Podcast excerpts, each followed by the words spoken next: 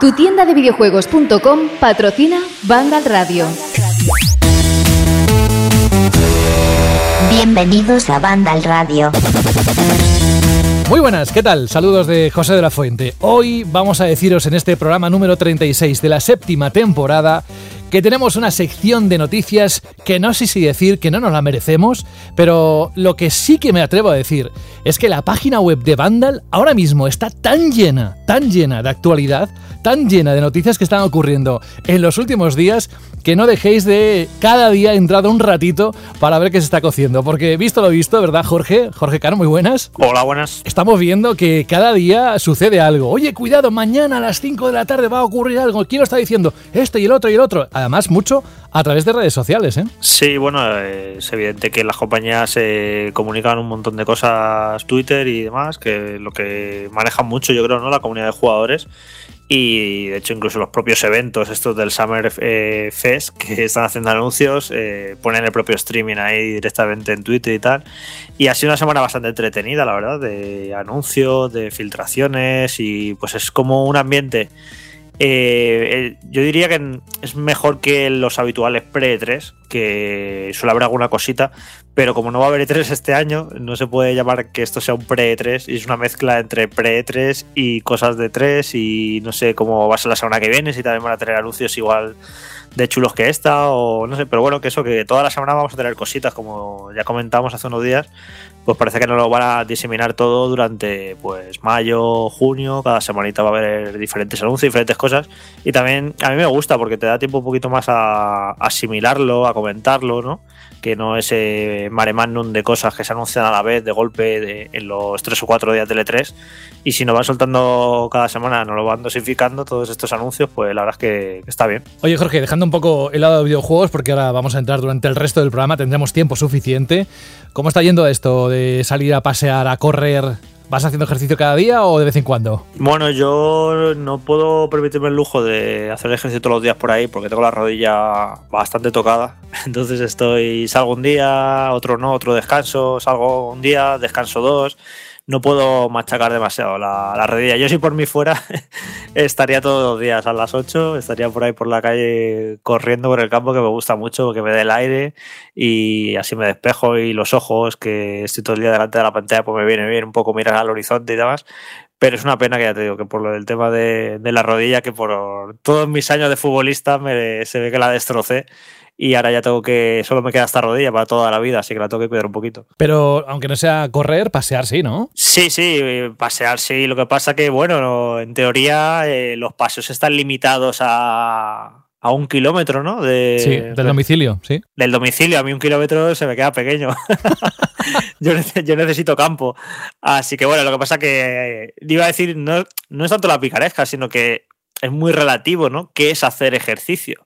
Si me vierais a la velocidad habitualmente a la que yo ando, y creo que hay algún testigo, no sé si una vez con Fran o lo que sea, eh, yo la velocidad a la que ando es hacer ejercicio para otras personas, ¿eh? O sea, sí, sí, sí, el hombre echa ahí la, la, quinta marcha y va para adelante que, que, no hay quien lo pille, ¿eh?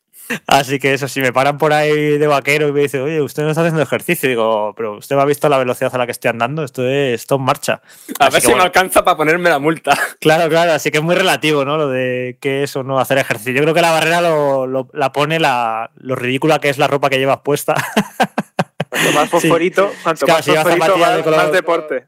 Claro, zapatillas rosas, amarillo fosforito, camisetas naranjas, pantalón corto, dice, pues ese va haciendo, va haciendo deporte, aunque se vaya arrastrando por el suelo realmente, pero bueno, si vas con vaqueros es que no estás haciendo deporte, así que es un poco la ropa, yo creo lo que marca el hecho de estar haciendo deporte o no. Sí, aunque muchos lleven ropa deportiva y estén mirando el móvil caminando de la misma manera que podrías ir con pantalones vaqueros. Oye, pues tú y yo nos entenderíamos muy bien, ¿eh? Yo no por rapidez, sino por zancada, porque soy muy alto y claro, la zancada eso compensa. Muchas veces eh, quienes van conmigo, amigos, acaban casi sin resuello, o sea, no pueden hablar, les para un poco. Tío, ¿tienes prisa? ¿Debes dinero a alguien? Digo, no, ¿por qué? Porque es que va muy rápido y no me doy cuenta. Pero bueno, ya es una sensación que comparto contigo. Gracias por estar aquí, Jorge, una semana más. Hemos escuchado dos vececillas porque son los otros dos componentes que están de la redacción de Vandal por aquí. Uno de ellos es Alberto González. Muy buenas, Alberto. ¿Qué tal, José? La verdad es que estaba pensando que yo también soy un poco de ritmo rompetibias a la hora de andar y tengo un ritmo demasiado alto y me ha pasado exactamente lo que también te ocurre a ti con tus amigos, que vas andando, estás hablando con alguien, te vuelves y los ves que están muy lejos y dices, pero venga, tío, que vais muy lento. Dices, es que no, no vamos lento, vamos andando. El que vas tú, que pareces un legionario, eres tú, que vas con un ritmo muy loco. Y dices, madre mía, tienes que retrasarte. Es un poco fastidio, ¿eh? Hasta el reloj te pregunta, oye, ¿estás haciendo ejercicio? Lo digo para apuntarlo. El anillo verde y dice, ¿has hecho ejercicio? digo, sí, no me he movido. Aparte que, cuidado que yo creo que Jorge tiene mucho peligro eso de un kilómetro. Señora gente, esto es la sierra, sí, pero está a un kilómetro de mi casa. en fin, bienvenido Alberto y tengo también por ahí ahí a Fran Gematas. Hola, Fran. Muy buenas. Tú, Fran, con la que te va a caer encima dentro de unas semanas, esa mudanza que has anunciado por Twitter, creo que vas a hacer ejercicio de sobra. O sea, que vete guardando calorías que las vas a necesitar. Hombre, ejercicio en la calle no se puede hacer mucho, porque al menos en mi barrio lo de mantener los dos metros de distancia con otras personas es literalmente imposible. Por eso apenas salgo. Y el poco ejercicio que estoy haciendo es con, con el ring vaya, pero estoy muy a tope con eso. Y lo de la mudanza, pues bueno, ya llegó el momento de, de mazarme por primera vez en mi vida, ¿no? Te iremos preguntando a ver que, quién te ha subido las cajas realmente o quién te ha empaquetado. Que Hombre, hay ascensor, ¿eh? ¿Es ascensor, sí? ¿Cuál? ¿El de, ¿El de salida o el de entrada? ¿Cuál de los dos pisos o los dos? No, el de entrada, el de entrada, el de salida, no, el de salida son cuatro pisos en ascensor, que eso ya veremos. Bueno, bueno, Frank, oye, bienvenido también tú. Hoy ya anuncio, lo digo desde el principio, Rubén Mercado no va a estar y lo sabemos desde hace unas cuantas horas porque lo ha comunicado todo el grupo en el chat. Así que, bueno, ya sabéis, próxima semana esperamos a ver si se puede dejar por aquí caer y respondernos al reto 11 que queda pendiente por saber y empezar a lanzar o, tener ya el reto 12 comunicado y que podáis trabajar en él, en el último de la cacería 3.0. Ya dijimos que no nos importa mientras él se vaya haciendo y él sabéis que el compromiso lo tiene, es lo principal por encima de todo. Lo que me ha sorprendido hoy, que al final del programa lo vamos a tener, como siempre, es, ahora vamos con la escaleta, dentro de la escaleta de lo que son las noticias y luego, como sabéis, en algún momento estará Alberto con su chirli pregunta. Tenemos, yo creo también otra vez hoy más de la mitad de los que nos han comunicado, nos han mandado un audio a través del correo radio.bandal.net, Alberto, son nuevos. Sí, es genial porque estamos viendo que eh, a raíz del incidente Rodrigo, creo que es como el, punto y, aparte que, os ha animado ¿no? a participar en, en Bandal Radio con mensajes de audio, hemos visto una avalancha de mensajes de voz que estamos completamente contentos, pero increíblemente abrumados. Es decir, es una, es una pasada que os hayáis animado pues eso, a partir de, estos últimos, vamos a decir, momentos de, de, banda radio recientes, a que participéis enviando un mensaje de audio, que es lo que siempre hemos querido, que participéis y encima con este nuevo formato. Eso es. Grande Alberto, eres tú el que lo provoca, ¿eh? nadie más. Así que ahí tienes a, a esa gente que quiere de alguna forma interactuar contigo y jugar un poquito, ¿no? A la pregunta-respuesta, que al fin y al cabo es una excusa, pero forma parte de la comunidad esta que hacemos cada semana, que se llama Banda Radio. Con respecto a la web, de verdad, hay momentos en el año que son más complicados en cuanto a actualidad y siempre os invitamos, quizás de forma más frecuente en esa época, a que vayáis visitando la página web, pero lo ha dicho hace un momento Jorge, se están sucediendo constantemente noticias. Esta semana ha sido muy buena, lo vamos a ver ahora con la cantidad de noticias que vamos a, desmigar, pero claro, no caben todas, con lo cual, más que nunca, de vez en cuando, dejaros caer por la página web. Hoy mismo ha tenido lugar un anuncio que no sé si se esperaba, y de hecho, antes de leerlo, me gustaría eh, preguntarle a Jorge, ¿se sabía algo de este título? Pues sí, hace como dos meses lo hablamos aquí en el programa, que distintos medios filtraban que este año iba a haber... Eh, unos remasters de Mario 64, de Mario Sunshine y de Mario Galaxy y también se decía en esa información que iba a haber un Paper Mario y aquí lo tenemos. Esto eh, lo digo de vez en cuando, no lo digo con, con ánimo revanchista ni nada, pero me hace gracia muchas veces que nos critican a, algunas webs de videojuegos de que es que, es que no deberéis poner rumores porque los rumores no son noticias, no sé qué, no sé cuántos.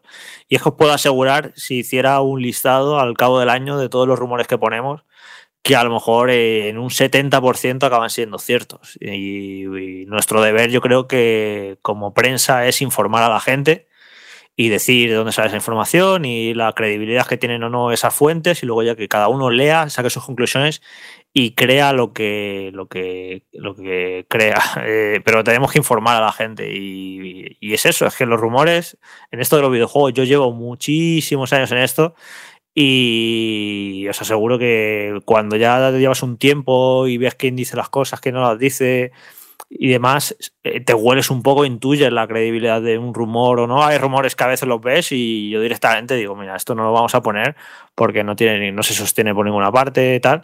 Y luego hay otros que, pues que ves que, que hay mucha probabilidad de que, de que sea cierto. Luego, efectivamente, luego hay algunos rumores que no acaban siendo ciertos.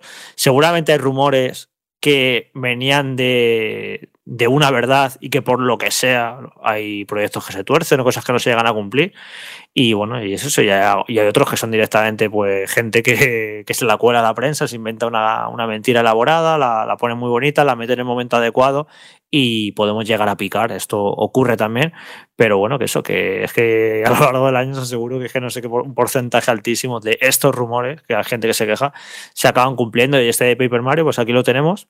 Y entonces si esa información iba eh, conectada con lo de los remasters estos de Mario 64 y demás, pues también no parece que van a ser ciertos porque además es que es el año eh, adecuado, es el 35 aniversario de Super Mario, es evidente que Nintendo lo tiene que celebrar de alguna manera y bueno, lo va a celebrar pues de diferentes maneras, ¿no? Con esos remaster, con este Paper Mario, que la manera que es la que le han anunciado, a mí personalmente me gusta mucho y lo hemos también comentado muchas veces en el programa, que es el hecho de que te anuncien un juego y que te digan que sale en dos meses. o sea, a nosotros nos encanta eso porque las campañas de marketing a veces se hacen un poco pesadas con tantos meses, tantos trailers y demás. Y esto de que te digan que el juego va a estar disponible dentro de nada, en un par de mesecitos, la verdad es que siempre gusta mucho. Es curioso, ¿no? Que en el último Nintendo Direct, que fue un poco criticado porque fue un poco flojo y demás, que no se presentara ahí ese juego. Me huele que a lo mejor este Paper Mario se lo estaban guardando el anuncio para el Nintendo Direct del E3 que iba a ser la primera semana de junio y que ahí iban a anunciar los remasters estos de, de, los, de los Mario 3D y que también iban a decir, y el Paper Mario, y Paper Mario sale el mes que viene. Y iba a ser una gran sorpresa, ¿no? Que iba a alimentar la conferencia, pero como parece que todos estos planes eh, se les están cayendo, primero porque no hay E3 y segundo porque al parecer Nintendo eh, va un poco retrasada con sus desarrollos, con todo esto del coronavirus, así que bueno, pues, seguramente eso, que, que, fue una sorpresa que se tenían reservada para, para el E3 y que bueno, pues la han adelantado, la han anunciado y nada, y que lo tenemos, y lo que lo tenemos en julio, este juego que, que pinta estupendo. Sí, sí. Vamos a poner a aquella gente, a aquellos oyentes que quizás no saben mucho mucho de lo que está hablando ahora mismo Jorge, les vamos a poner en situación y si ya lo sabéis, pues lo repasamos todos juntos. Y es que Nintendo hoy mismo, hoy jueves, ha anunciado Paper Mario de Origami King, una nueva entrega de esta especial serie de rol.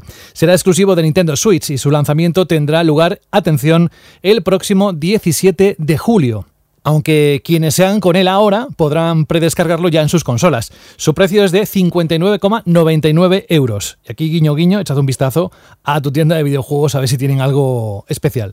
La compañía ha publicado también un tráiler de presentación del juego, que podéis ver en la página web ahora mismo si queréis, en el que podemos ver el peculiar estilo gráfico de esta entrega, que combina la tradicional estética de papel en dos dimensiones con otros diseños inspirados en el origami. Mario y sus aliados mantienen su estilo 2D, mientras que el resto de personajes están representados con otras técnicas de papel como la papiroflexia o el papel maché, aprovechando el salto técnico que ofrece Switch con respecto a las anteriores consolas de la compañía. Es más, si, si vais a ver el vídeo y si esperáis hasta el final, hay una pequeña sorpresa, guiño guiño. Según Nintendo, Paper Mario de Origami King propone un periplo repleto de humor, puzzles, combates estratégicos con un sistema de anillos, personajes estrambóticos y un estilo visual único. Tomando el papel protagonista de Mario y la pandilla habitual, tendremos que enfrentarnos con el autoproclamado Rey Oli, quien ha envuelto el castillo de la princesa Peach con serpentinas y lo ha llevado hasta una remota montaña, además de atacar también a Bowser y sus vasallos. Mario tendrá que buscar alianzas con quienes habitualmente son sus rivales, forjando un equipo cuyo objetivo es devolver al reino a la normalidad. Para ello tendrán que hacer uso de nuevas herramientas que tendrán sus propias mecánicas contextuales, con el entorno, como los brazos desplegables, etc. Igual de novedoso es el sistema de combate de este juego, que se basará en una serie de anillos que han de ser alineados para infligir más daño. Mira, lo estoy leyendo y según lo estoy leyendo, Frank, estoy pensando en cómo recibiste tú esta noticia y cómo te estás frotando las manos. A ver, yo ya lo dije por aquí cuando hablamos de los rumores de Paper Mario, que le tengo muchas ganas, pero precisamente porque yo los Paper Mario que he jugado y que me gustaron bastante, eh, son los que la gente dice que son los reguleros, ¿no? El de 3DS, también un poquito el de Wii U, si iban como con una mecánica de, de pegatina y tal distinta a los Paper Mario originales de Nintendo 64 y el de Nintendo GameCube, ¿no? Que eran más RPG. Y aquí, por esos vídeos que se han visto del combate, le tengo muchísimas ganas, pero más allá del, combate, que pinta muy interesante con esto que comentabas de los anillos y lo del público y demás, a mí visualmente me, ha parecido flipante. O sea, no por la calidad visual, ¿no? Sino por la calidad artística, ¿no? De e, esto de que vayas andando por ahí, que todo el rato te vaya persiguiendo un Bowser al que han plegado en un pedacito de papel enanísimo, ese tipo de detalle, ese humor Nintendo, a, mí me flipa. Y este pues tiene pinta de que me va a encantar y de que me voy a echar unas buenas risas con él. No sé si jugaste Fran al de Wii, a Super Paper Mario. Sí, que era como más de plataformeo. Sí, era como ibas cambiando entre 3D, 2D. A mí me gustó mucho. Es que los Paper Mario me gusta porque son, me parecen juegos muy creativos y muy originales. Son de estas sagas en las que Nintendo se permite como más lujos de ser un poco loco con el humor, incluso con la estética, con eh, mezclar géneros. Y no sé, me gusta mucho. Es una saga que eso, que me resulta muy creativa siempre, muy sorprendente, que a veces tendrá mejor o peor fortuna, pero son juegos que se agradece jugar porque son muy bonitos. Y este ya lo estamos viendo, que solamente es que lo ves, lo bonito que es y ya te apetece jugar. Y luego es eso, que como digo, en lo jugable, pues eh, trastean con cosas, eh, prueban y no sé, a mí me gusta. La verdad es que es uno de estos juegos que, que apetece un montón eh, tener en Switch y bueno, es una de las sagas que faltaba por debutar, por así decirlo. Que de hecho también me gusta muchísimo eh, la idea de que, aparte de jugar una vez más, pues eso, con el 2D, con el 3D, con la idea de, de los origami, que es, es, algo que particularmente creo que encaja muy bien dentro de la filosofía de la saga de Paper Mario, es el tema de que cómo gana en escala. Es decir, aquí tenemos escenarios mucho más grandes y en el tráiler y en algunas imágenes ya incluso vemos que te vamos a utilizar vehículos pues, para ir por tierra, mar o, aire.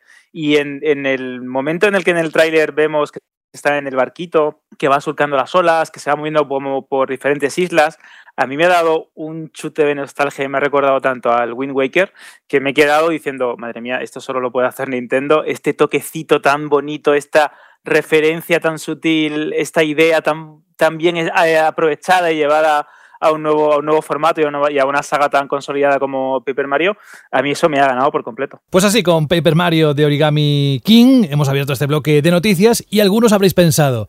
Anda, ¿cómo se desvea los de Vandal, eh? Los maletines de Nintendo han empezado con ese anuncio que se ha hecho. Hombre, es lo más reciente que ha salido. Que sí, que ahora voy con PlayStation 5. Y es que todo el mundo está hablando de esto Ayer mismo pudimos ver precisamente una demo técnica de Unreal Engine 5. Estábamos convocados a las 5 de la tarde porque se iba a hacer, digo todos, ¿eh? no solo Vandal, sino todo el mundo estaba convocado a esa hora para seguir a través de las redes sociales un anuncio muy importante. Y es que al final Epic Games ha presentado su nueva versión del motor Unreal Engine en el marco del Summer Game Fest y lo ha hecho de una forma muy especial, con esa demo técnica funcionando en tiempo real en una PlayStation 5. Es la primera vez que se ve la consola de nueva generación de Sony, pero en movimiento. La consola no la hemos visto, ¿eh? tranquilos, respira. Que eh, te veo muy nervioso, ya la veremos. Eh, dicen que pronto, a ver si es verdad. Bueno, en cuestión, el vídeo, que también podéis ver en la página web de Vandal, tiene una duración de aproximadamente 9 minutos, en los que dos de los responsables de Epic Games muestran Unreal Engine 5 jugando una demo técnica al mismo tiempo que explican sus pormenores. Esta demo funciona en tiempo real e incluso se van realizando modificaciones en ella a medida que avanza el vídeo. Por ejemplo, la posición de la luz para demostrar cómo responde el terreno a la iluminación. Se te cae la baba realmente. ¿eh? Dirán muchos de PC, sí, pero estamos acostumbrados a los de PC. Bueno, pues yo la verdad es que no tanto. Ahora vamos a ver qué opina el resto de la, de la redacción. La demo técnica se titula Lumen in the Land of Nanite por dos de las nuevas tecnologías que incluye Unreal Engine 5 como principales novedades. Nanite es una herramienta virtual que permite a los desarrolladores crear tantos detalles geométricos como el ojo puede ver, gracias a los llamados micropolígonos, mientras que Lumen es un sistema de iluminación global que responde con velocidad inmediata a los cambios de escena y luz. Nanite o Nanite sacará provecho de la potencia de las consolas Next Gen para darle a los desarrolladores más libertad creativa. Según la propia Epic Games, los creadores de videojuegos pueden importar millones o billones de polígonos directamente en Unreal Engine 5 y simplemente funcionará. Esto hace que se olviden de contadores de polígonos y de la cantidad de memoria que estos consumen sin perder ni un ápice de calidad. Esto quizás no suena chino, pero para los desarrolladores parece ser que es un grandísimo cambio. Junto a esta demostración de Unreal Engine 5, la compañía también ha hecho públicos sus planes de llevar Fortnite, su buque insignia, a la nueva generación. Epic Games ha confirmado que el Battle Royale estará disponible en PlayStation 5 y Xbox Series X en el lanzamiento de las consolas con una versión similar a la que ya se puede jugar, pero que posteriormente, a eso de mediados de 2021, actualizarán el juego a Unreal Engine 5 para que se beneficie de los cambios en el motor gráfico. Ya para acabar esta noticia, Epic Games explica detalladamente en su web oficial que Unreal Engine 5 estará disponible en preview a principios de 2021 con soporte, atención, para proyectos de PlayStation 5, Xbox Series X, PC, Mac, iOS y Android. Esta nueva versión del motor contará con retrocompatibilidad, es decir, los desarrolladores que estén trabajando con Unreal Engine 4 podrán trasladar sus proyectos a la siguiente versión del software una vez que esté listo. Bueno, yo dejo la pregunta así al aire, sé que vais a tener ganas de contestar, pero vaya, vaya demo técnica que hemos visto ayer y eso mm, también nos dice que tendremos que ser cautos, ¿no? Porque a veces nos ha ocurrido que sí, qué maravilla y luego tardaremos un montón de tiempo en ver algo similar. A ver, es que evidentemente vamos a tardar en ver algo similar por algo que tú mismo has dicho. El motor gráfico tal cual, la, versión final, entre comillas, porque estas cosas nunca dejan de actualizarse, de Unreal Engine 5, los desarrolladores no la tendrán en, en sus ordenadores hasta finales de 2021. Y eso no quiere decir que vayamos a ver los primeros juegos con Unreal Engine 5 a finales de 2021, sino que probablemente Habrá algunos estudios seleccionados que sí tendrán acceso a ese motor gráfico antes, pero que la mayoría de desarrollos con Unreal Engine 5 empezarán en 2021. Y estamos viendo que ya en esta generación de consolas los desarrollos se han alargado y es de esperar que en la próxima se alarguen aún más. Entonces yo creo que vamos a tardar un tiempo en ver juegos de, con la calidad visual de, de ese vídeo que se mostró ayer. Tras, la, mostrar este vídeo, hicieron una entrevista muy interesante varias personas principales de, Epic Games con Geoff Keighley tras, la presentación, donde dijeron un dato que me pareció como muy representativo de lo que va a ser el salto generacional. Epic Games hace unos meses, no, no recuerdo cuándo, pero no hace demasiado, compró Quixel, que es una empresa que hace modelados, ¿no? Y que esos modelados pues lo utilizan tanto para cine 3D, ¿no? Por ejemplo, en cositas como Mandalorian y tal, pero muchísimas otras producciones, como para videojuegos. Y en esa web, ese repositorio de, modelado 3D, hay hasta, había hasta ahora mm, una sección de modelado para cine y otra sección de modelado para videojuegos, porque estos últimos tenían que tener una carga menor de polígonos. Decían que con este Unreal Engine 5 solo va a haber un modelado, el mismo modelado para el cine que para los videojuegos, porque las, consolas nuevas hacían referencia constantemente a PlayStation 5, pero no creo que eso signifique que Xbox Series X no pueda hacer lo mismo, sino que simplemente tendrán algún acuerdo de promoción entre Epic Games y PlayStation 5. Que eso, que gracias a la velocidad de la arquitectura interna de las nuevas consolas, pues no van a tener que tener en cuenta lo que ocupan esos assets y entonces pues tendrían, podrían tener todo el detalle que, haga falta. Bueno, a mí esta, esta demo me gustó mucho porque esto es lo que yo quiero ver de las nuevas consolas. Eh, la semana pasada criticamos el evento de Xbox porque esos juegos no eran lo que yo espero ver de las nuevas consolas. Eh, me parecieron juegos medianos y que gráficamente no demostraban nada que no pudiéramos ver ahora. Y esto sí que es un vistazo ¿no? a, a la nueva generación, a imaginar, a soñar lo que nos espera en los próximos años. Al igual que lo fue en diciembre los Game Awards, cuando se presentó aquella demo de Hellblade 2, que era alucinante visualmente, y decías, vale, eso es la nueva generación, pues hemos tenido que esperar unos meses otra vez para poder ver algo que dices, ok, estas son las nuevas consolas, esto es a lo que llegaremos. Y esto es lo que a mí me ilusiona cuando se, habla de, de, nuevas consolas y se empiezan a dar sus primeros pasos. Y no quiero hacer un feo a, evidentemente que va a haber juegos que no van a ser tan bonitos y que van a ser interesantes, pero creo que ya habrá tiempo para hablar de esos juegos y para que se presenten. Pero ahora lo que, lo que estamos esperando de las nuevas consolas es que nos muestren cosas que no habíamos visto hasta ahora, que nos impresionen, que digamos, wow, qué pasada. Y por eso me parece un acierto enseñar esta demo y que, bueno, que un poco para hacernos una idea ¿no? de a dónde van a poder llegar los juegos. Evidentemente en noviembre no vamos a tener juegos con esta calidad gráfica, seguramente, pero sí que llegaremos a esto, porque estas demos técnicas o demostraciones de motores y muchas veces cuando salen eh, se dice, que esto es imposible, los juegos no se van a ver así, porque esto, esto es un entorno muy cerrado, luego un juego tienes que, la física, no sé qué, no sé cuántos, y como que, que parecen mentiras estas demos. Pero luego si te pones a verlas en perspectiva, eh, sí que se, se, acaban alcanzando esos gráficos y sin demasiados problemas, os diría. Ayer, por ejemplo, estuve viendo la demo aquella de Square Enix de 2013, no sé si os acordaréis. la de Luminous Engine, ¿verdad? Esa es la que estaba pensando yo ahora, la del famoso ese conjuro. Que estaba en el desierto. En el desierto, con las luces. Eh, de hecho, era muy parecida a este y me ha recordado bastante a, la de Unreal. Y que, claro, en 2013 era como, wow, no sé, esto es una CG, esto es imposible, no sé qué. Pues ahora la ves esa demo y te das cuenta de que ya has visto juegos que se ven igual de bien.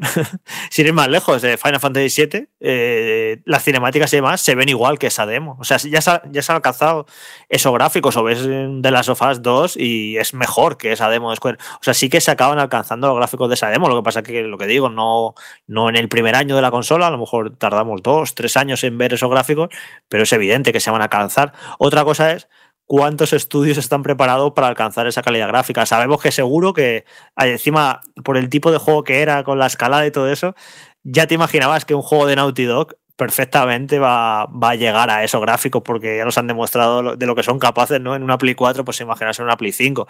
Lo que pasa que es, ese es el tema también, ¿no? De cuántos estudios tienen la capacidad para, llegar a, ciertas, a ciertos topes gráficos, ¿no? Que sabes que lo va a hacer Rockstar, tal, pero al final sabes que son unas, unas ciertas compañías que tienen las posibilidades por el presupuesto, por el tiempo y por la cantidad de recursos y de gente en llegar a ciertos, a ciertos límites visuales, ¿no?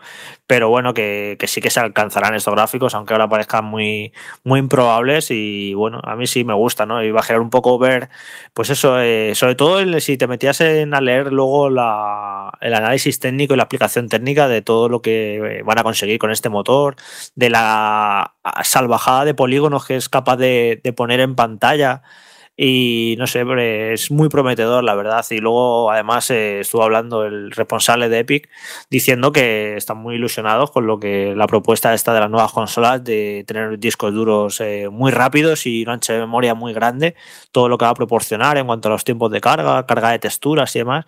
Y no sé, yo muy ilusionado y con ganas de empezar a ver juegos eh, nativos en las nuevas consolas o que al menos las aprovechen bien, porque vamos a ver cosas, yo creo que nos van a dejar con la boca abierta, porque es que ya me dejan los juegos con la boca abierta, las actuales consolas. No me tengo que ir a las nuevas. Ya hemos jugado juegos en los últimos años que yo qué sé, yo juego a Red Dead Redemption 2 y me quedo con la boca abierta. Juego al Assassin's Creed Odyssey y alucino con sus paisajes, con, con, la cantidad de detalles, con esos escenarios enormes. O sea, no hace falta eh, irse a las nuevas consolas para ver cosas ahora actualmente que son alucinantes. Estoy seguro que, este de Last of Us 2, ¿no? que va a salir el mes que viene, vamos a alucinar. Y es eso, pues si ya vemos cosas que a mí me impresionan mucho, pues el año pasado Death Stranding me encantó visualmente. No sé, es que hay un montonazo de juegos que, que impresionan.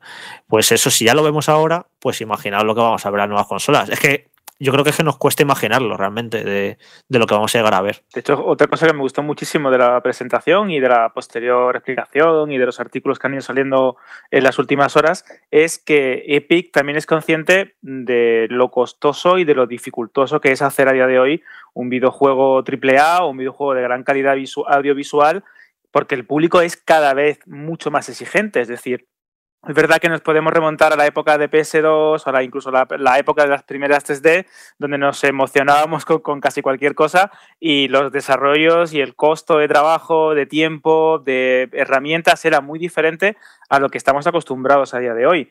Y aquí también es verdad que Epic es consciente de que tiene que facilitar en cierta manera las cosas, que tiene que ayudar a los desarrolladores buscando pues eso, los trucos que estos que hemos hablado y que hemos, se han demostrado aquí con las megatexturas, con utilizar polígonos de baja intensidad o de baja eh, de, baja, vamos a decir, menos complejos para facilitar también el desarrollo y la, y la computación en, la, en, las máquinas, el, el, tema de la fotogrametría, esta técnica tan famosa que usa DICE en los juegos de Star Wars, que por eso se ven tan bien a nivel de texturas, que es escanear una textura y representarla en el videojuego y darle una forma tridimensional. Eh, eh, también eh, Epic es consciente de esto y está dando herramientas no para truquear ni falsear lo que estamos viendo en pantalla, pero sí para facilitar que nos sorprendamos. Yo creo que eso también es bastante importante. No todo el mundo tiene el presupuesto de una Rockstar, de una Naughty Dog, de una eh, Bungie o, o, de 343 de estudios, pero sí puedes intentar facilitarle el trabajo a los desarrolladores para que logren eh, pues eso, mostrarnos videojuegos que nos emocionen y que nos impacten visualmente. Eh, es que a día de hoy, como comentaba Jorge, la gran mayoría de títulos que están llegando de mediano o gran presupuesto a nuestras consolas y, al PC ya tienen una calidad enorme, pero ¿a qué precio? ¿Cuánto tiempo han estado desarrollando este tipo de videojuegos?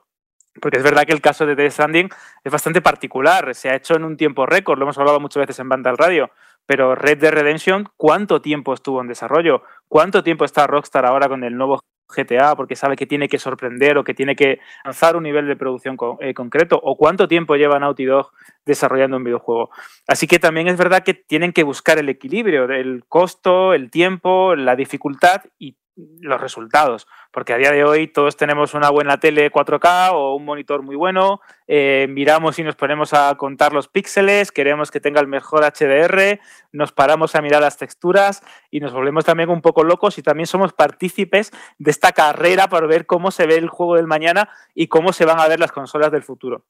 Pero me emocioné muchísimo, me encantó y es la primera vez, como comentabais muy bien, me comentaban mis compañeros, que te da la sensación de que estás viendo, igual con en su momento Hellblade, algo que vas a jugar en tu consola y no dentro de demasiado, vamos a poner unos X meses, que está ahí, que es posible y que las grandes desarrolladoras y los grandes estudios ya tienen ese tipo de herramientas. Pero vuelvo a repetir, a incidir en el, espero que también lo tengan los pequeños estudios, los estudios más modestos o los estudios de gama media y que también puedan llegar a crear videojuegos importantes sin, que, sin tener que sacrificar ni a sus empleados, obviamente, ni el tiempo, ni de, eh, que se eternicen los costes de desarrollo.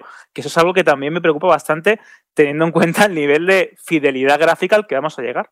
Y que luego otra cosa que me parece importante, que no siempre lo recalcamos porque eh, yo lo doy por obvio, pero bueno, de vez en cuando digo, vamos a decirlo porque no es que nos, la gente se piense que lo, único, que lo único que nos interesa de los juegos son los gráficos. Y sinceramente, a mí ahora mismo es, si tuviera que hacer una lista de las cosas de los juegos de nueva generación que más o menos me preocupan, los gráficos es lo que casi me da más igual porque doy, lo doy por sentado que van a estar bien los gráficos. Me preocupa más eh, eso, que van a hacer con las mecánicas, si no van a sorprender con nuevos géneros, con nuevos estilos, si los géneros que hay ahora los van a reinventar, cómo van a estructurar los juegos, los mundos abiertos, si la narrativa de los juegos va a mejorar, que creo que tiene muchísimo que mejorar. Eh, si van a hacer juegos que no sean de pegar tiros y juegos no violentos que sean interesantes. O sea, me preocupan 50.000 cosas más de los juegos de nueva generación que los gráficos. Los gráficos doy por hecho que van a estar guapísimos. ¿Sabes? Es como, si ya, si ya están bien, si ya me valen los que hay ahora. O sea, no, necesito mucho más, me refiero que, que sé que van a estar bien. Me preocupan otras muchísimas más cosas de los juegos de nueva generación. Lo que pasa que ahora no las comentamos porque evidentemente ni los hemos visto, ni los han anunciado prácticamente, ni sabemos nada. Entonces no podemos entrar a debatir sobre eh, lo importante del juego de nueva generación porque no tenemos prácticamente nada a lo que agarrarnos, ¿no? Cuando, por ejemplo, eh, en su evento de julio, no sé si antes, Ubisoft muestra el gameplay de Assassin's Creed Valhalla, pues entraremos en detalle, pues joder, pues esto lo sigue siendo igual de Assassin's Creed, lo pueden haber mejorado. Ah, pues mira esta idea del combate, se nota que, que la han cambiado. Han dicho que la narrativa que van a sorprender con un tipo de narrativa que nunca se ha hecho. Pues tengo muchas ganas de, ¿no? Todas estas cositas, cuando empiezan a mostrar gameplays de verdad de 10, 15 minutos, será cuando entramos a debatirlo y a, comentarlo. Y yo lo que más ganas tengo de hablar de juegos, pero ahora mismo no es que no hemos visto nada. Por ejemplo, Halo Infinite que lo van a presentar en julio. Eh, no sabemos nada de ese juego realmente. Sabemos que sale estas navidades, se anunció hace dos o tres años, hemos visto un par de cinemáticas, pero no hemos visto nada de, cómo se juega, no sabemos cómo va a estar estructurado, se sospecha que va a ser como muy de mundo abierto, pero eso como encaja en, un shooter como Halo, no lo sabemos. Y, y, por eso hablamos ahora pues de lo que podemos, y de lo que podemos son pues de graficotes, de potencia, de los teraflops, del mando, pero cuando empecemos a ver los juegos y entremos en detalle en ellos, pues ya empezaremos a comentar, joder, pues esto parece más, esto parece lo mismo de siempre, pues puede ser un poquito más original. Esto no sé qué, esto no sé cuánto, de la narrativa no podremos ni comentar nada hasta que no lo juguemos realmente, porque simplemente con lo que veamos no lo vamos a saber. Entonces, pues eso, ahora mismo hablamos de, lo que podemos, pero os, aseguramos, y, este, estoy hablando en, en, plural, eh, porque creo que todo es la relación pensamos y sentimos parecido más o menos los videojuegos, que realmente es lo que nos preocupa, es lo que nos interesa, son otras muchas cosas que más allá de, lo gráfico, vamos, que lo gráfico ya os digo que no tengo ninguna duda de, de, que van a estar muy chulos. Y de hecho, mira, hemos empezado el programa hablando de un juego como Paper Mario, que nos parece súper bonito, y no necesita de 15 teraflops para mover esos gráficos. Simplemente es una buena dirección de arte, muy buen gusto, que eso lo hace genial Nintendo siempre, que con muy poquitos recursos hace juegos muy bonitos. Ahí tenemos, por ejemplo, el último Animal Crossing, que a mí sinceramente me parece un juego precioso y no te hace falta 4K, 60 frames y ray tracing y lo que tú quieras para que el juego se vea precioso. Es que un juego al final ya no es solo potencia, eh, lo bonito que sea, no, ya es la dirección de arte, lo, bonito que puede llegar a ser un juego y para eso no hace falta ni potencia realmente. Así que eso no, no es lo que me preocupa precisamente la parte visual de los, de los juegos de nueva generación. Yo antes de que pasemos del tema del todo, quiero hablar de dos cositas más, aunque estoy totalmente de acuerdo con lo que tú has dicho, ¿eh, Jorge. Hombre, yo soy, te voy a decir una cosa, Frank, que lo iba a decir cuando he visto que ibas a hablar. Yo soy también muy del club del hiperrealismo. ¿eh? Yo cuando veo un juego que aparte de lo que hemos dicho, que esté bien construido, buena historia, etcétera, pero que se vea espectacularmente bien, lo siento, yo lo disfruto más.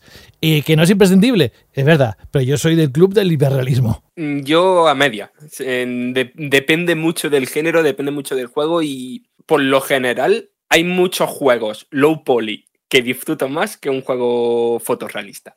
Pero bueno, esos son gustos personales y tal. Pero quería eso, comentar dos cosas del Unreal Engine 5, que es, por un lado, la importancia que han dado al tema de que Vale, Unreal Engine 5 se ha construido pensando en los nuevos PCs que van a salir y las nuevas consolas, pero sin quitar el soporte a lo que ya había.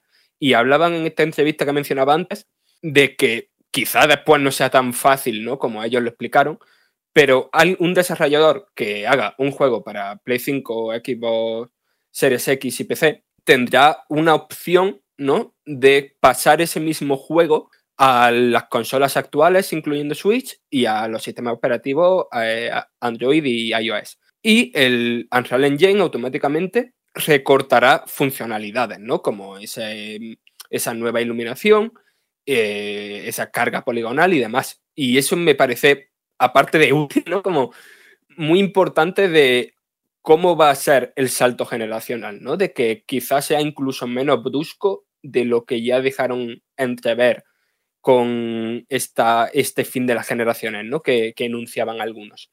Y por otro lado, me parece muy importante un dato que ha salido hoy, ¿no? De que e, ese gameplay que vimos ayer no funcionaba completamente a 4K. Y esto creo que no es de por sí malo y que creo que es algo que va a ser común en la próxima generación. En el sentido de que, digamos que en las imágenes que vimos, ¿no? cada, cada píxel prácticamente era un polígono, ¿no?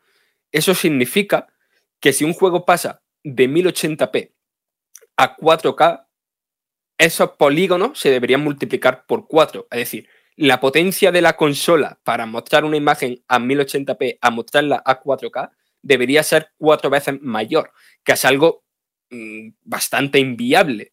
Sobre todo si se está hablando de que algunos juegos eh, quieren mostrarse incluso a 4K. Entonces, yo creo que lo que vamos a ver muchísimo en la próxima generación de consolas es esto de la resolución dinámica. Es decir, de que el juego, en los momentos y en las partes del escenario en las que los propios desarrolladores saben que los jugadores no, van a estar mirando atentamente ahí por mientras juegan, pues vayan bajando la resolución de distintos elementos de la pantalla para que el juego mm, se pueda ejecutar a una mayor resolución, aunque haya partes concretas que tengan menos. Y luego aparte, todas las técnicas que están surgiendo cada vez más efectivas y más ingeniosas de reescalados que publicamos un artículo muy interesante en la web para la gente que le interesa el tema que se titula La resolución ha muerto, larga vida a la post-resolución, que escribió nuestro amigo, nuestro compañero Juan Rubio, que explica un poquito todo esto de cómo va el tema, de que cada vez eso, se están avanzando en técnicas de resolución. Ahí, por ejemplo, ofrece Nvidia ahora mismo una que con unos resultados muy sorprendentes, de que te coge un juego, se le llama el DLSS, que te coge una resolución de 720, te la reescala 4K con eh, Machine Learning y todas estas tecnologías, con inteligencia artificial, y te lo comes con patatas que se ve estupendo. Y se está avanzando muchísimo por ese, por ese sentido. De hecho, hay televisiones de, gama alta que ya te hacen ese tipo de reescalado. Lo que pasa es que para los juegos no vale porque le mete delay, si solo vale para películas y demás, pero ya eh, las tarjetas Nvidia ya tienen un chip que, que lo hace. No sé si las nuevas consolas tendrán alguna tecnología en cuanto a hardware, pero que lo de la resolución nativa de los juegos cada vez va a ser algo más difuso. De hecho, ya pasado últimamente con algunos juegos que hacían análisis y les costaba mucho saber cuál era la resolución nativa realmente, porque ya cada vez más juegos hacen cosas raras con la, con la resolución nativa, con rescalados y demás. Y yo creo que esto en las nuevas consolas también eh, van a jugar mucho con esto. O sea, al fin y al cabo, lo, importante no es eh, saber a cuántos miles de píxeles va la imagen nativa original, sino cuál es el resultado que tú recibas en pantalla, lo nítida que veas esa imagen, la, pureza sin diente de sierra y. Y cada uno pues, va a buscar sus mejores métodos para, para ofrecerte la mejor imagen posible y bueno, pues sí, para las guerras de fanboys y todo esto va a venir, pues siempre está, va a ser divertido. Ah, pues este juego va a 4K nativo aquí y aquí no. Vale, todo eso está muy bien, pero luego a efectos prácticos en lo que se traduce es en la, en la calidad de imagen que tú recibas y creo que, sospecho que en la nueva generación se va a hablar menos de, la resolución porque nos lo van a poner muy complicado, lo que dice Fran. Va a haber resoluciones dinámicas, que en cada escena, en cada momento, cada momento de cámara vaya cambiando, entonces va a ser muy difícil medirla. Va a haber rescalados muy sofisticados que, que hagan muy difícil saberlo.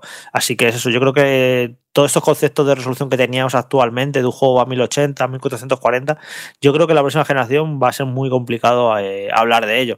Y luego también tenemos lo del ray tracing, que yo creo que se va a hablar bastante de ello, porque la tecnología era como el mesías de que viene el ray tracing, que esto no lo vendió mucho, eh, por supuesto, Nvidia, porque les interesaba, ¿no? Siempre Nvidia tiene que vender tarjetas gráficas todos los años, entonces la innovación que metieron fue el ray tracing, que luego si os fijáis efectos prácticos, hay muy pocos juegos que utilicen el ray tracing porque al final y al cabo hay que programarlo desde cero pensando en ello, eh, chupa muchísimos recursos. Entonces es eso, es una, tecnología que parecía que era como eh, algo que ya que se iban a poner, que iban a tener todos los juegos y estamos empezando a ver que quizás no sea así. De hecho, la demo esta del Unreal Engine 5 eh, de, ayer no llevaba ray tracing y ya están diciendo que al parecer Play 5 no va a apostar demasiado por ello Podría ser que Xbox sí, que de hecho ya anunciaron la semana pasada varios juegos que sí iban a ser compatibles con ray tracing, pero eran pocos, ¿no, Fran? Recuerdo que eran como tres o cuatro, como mucho.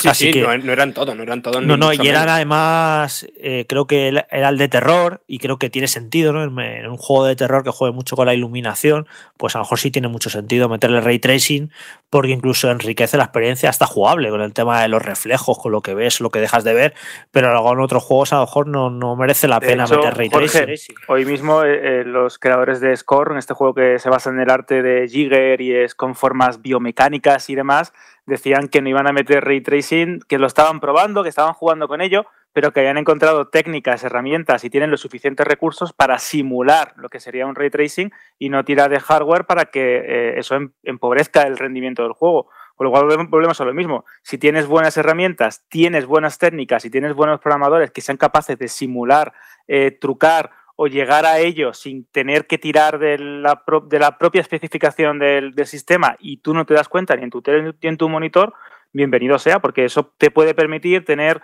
pues eso, una mejor inteligencia artificial, eh, poder tener sí, más, detalles, pantalla, más detalles. Claro. Exacto. Mejores texturas, sí, que a lo mejor el meter ray tracing se cobra un precio que no te merece la pena para los objetivos visuales que tú quieres alcanzar y quieres llegar de otra manera. Por ejemplo, la demo de ayer, si la veis en una, en una buena pantalla 4K y, que no esté muy comprimida, eh, nadie diría que, que, tiene una mala iluminación, ¿no? Y no echas de menos el ray tracing porque tiene una gran iluminación. Es que parece ahora que si no tienes ray tracing, un juego no puede estar bien iluminado. Simplemente el ray tracing es una tecnología muy concreta que todavía tiene muchísimo que demostrar, ya lo digo, es que hay muy pocos juegos que la utilicen y yo sinceramente no he visto grandes demostraciones todavía. Yo es que incluso empiezo a dudar de que vaya a ser tan estándar como parecía que iba a ser. Ah, no sé si, si, esto cambiará en los próximos años o incluso si saldrán tecnologías paralelas con otro nombre que no se llama ray tracing. Esto va a ser interesante, ¿no?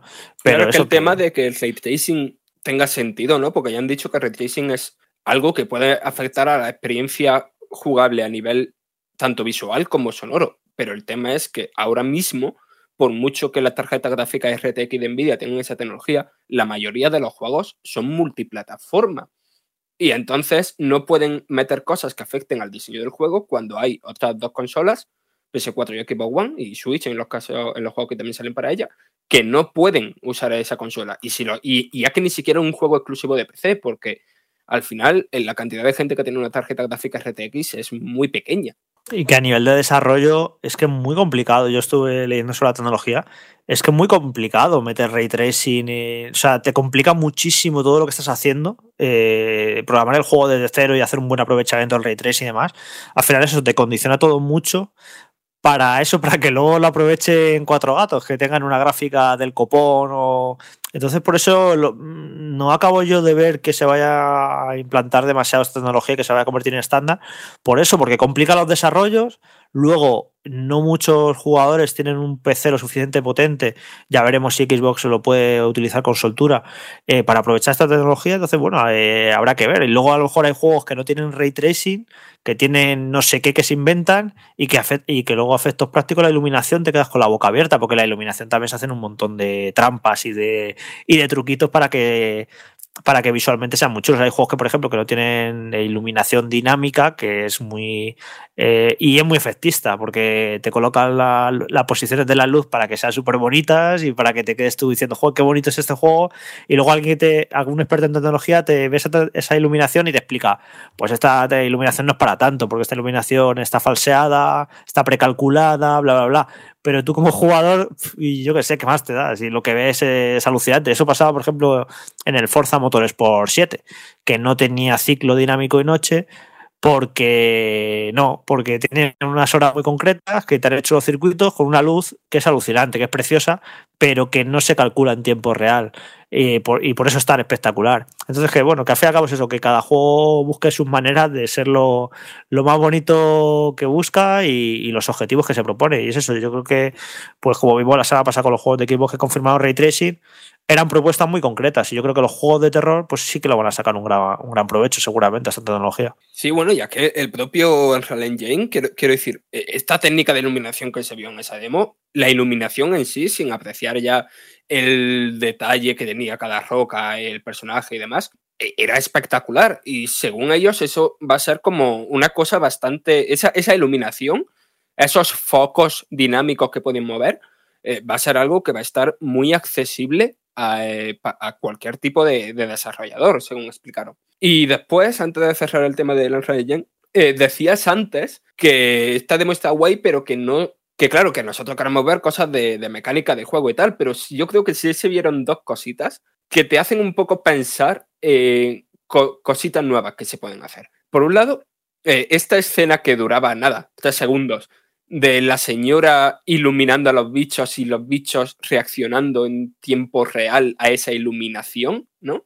Eso, no sé, ya da cositas guay, ¿no? Como un A Tale Innocence 2, ¿no? Que, que, que, se hagan cosas mucho más interesantes con la iluminación y la, y, y, la reacción de las ratas, ¿no? Por este ejemplo que he puesto a, a esa luz. Y después, esa parte final a toda velocidad de, de, eso, de la señora explorando un mundo y tal, yo creo que, que, eso puede servir como de anticipo de que vamos a encontrarnos con juegos, o, al menos con secciones de juego mucho más rápidas, veloces, dinámicas, frenéticas de lo que estamos acostumbrados. Pues sí que ha dado de sí el tema y llevamos dos noticias, ¿eh? pero el bloque apenas ha comenzado. Vamos con otro anuncio de esta semana, el de un skater muy conocido.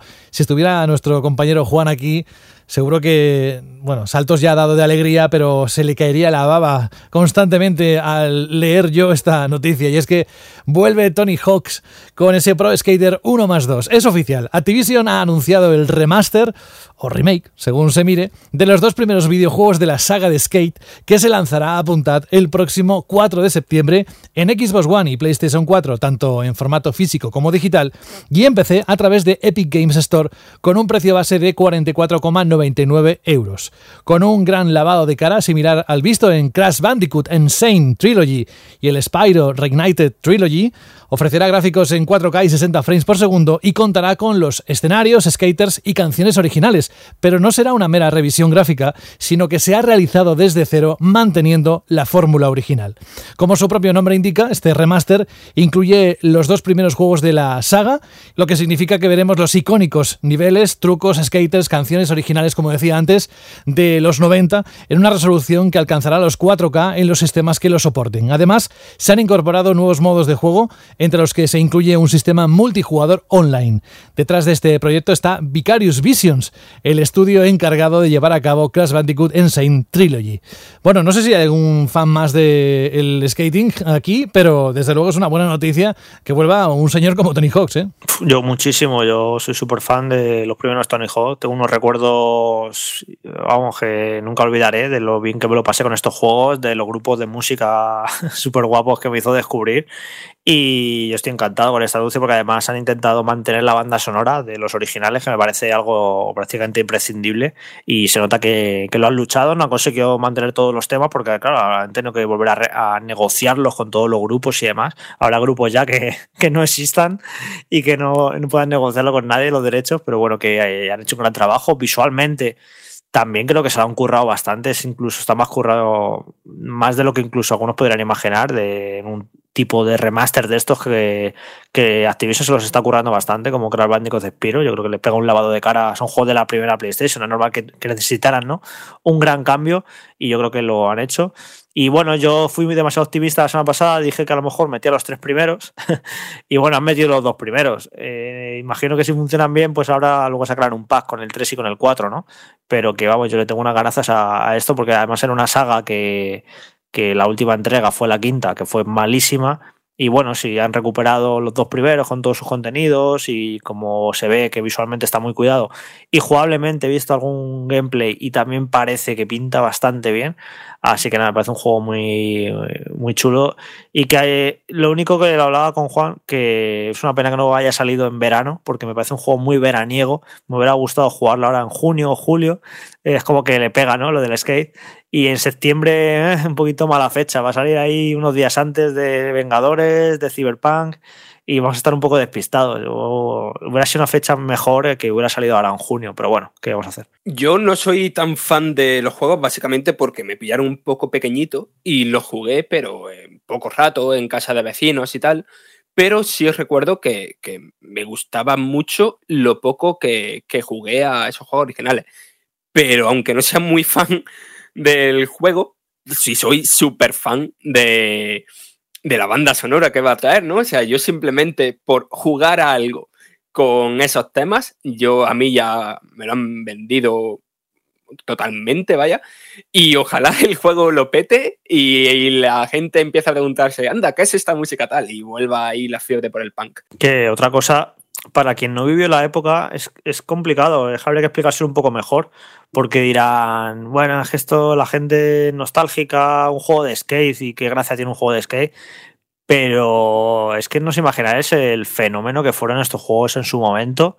Ya no porque vendieran bien o no, que vender bien, pues bueno, puede vender cualquier juego y a un momento dado se surge una moda y ya está, sino incluso de crítica. De hecho, el Tony Hawk 2 y 3 son dos de los juegos mejor valorados de la historia de Metacritic. Creo que tienen un 95, un 96. Haces un top de histórico y te sale el Tony Hawk 3 ahí como uno de los juegos mejor valorados de la historia. O sea, es que eh, son unos auténticos juegazos. Ya no solo es eso que, que tuvieran mucho encanto, la banda sonora y demás, sino que jugablemente eran una delicia y que eso, que fueron un fenómeno, lo que pasa que como tantos otros fenómenos, eh, ya sea Activision, ya sea Ubisoft, ya sea Electronic Arts, pues tienen, eh, saben quemarlos, lo, solo cogen la gallina, la exprimen hasta sus últimas consecuencias, hasta que no da más de sí la pobre, porque bueno, claro, sacaban una entrega cada año hasta que, hasta que la cosa se agotó, la gente se cansó y a otra cosa. Luego pues vino la moda de los Guitar Hero, también la, la exprimieron y es lo que hacen este tipo de compañías, ¿no? Cogen una cosa que tiene éxito y la exprimen hasta que no dé, no dé un rédito más.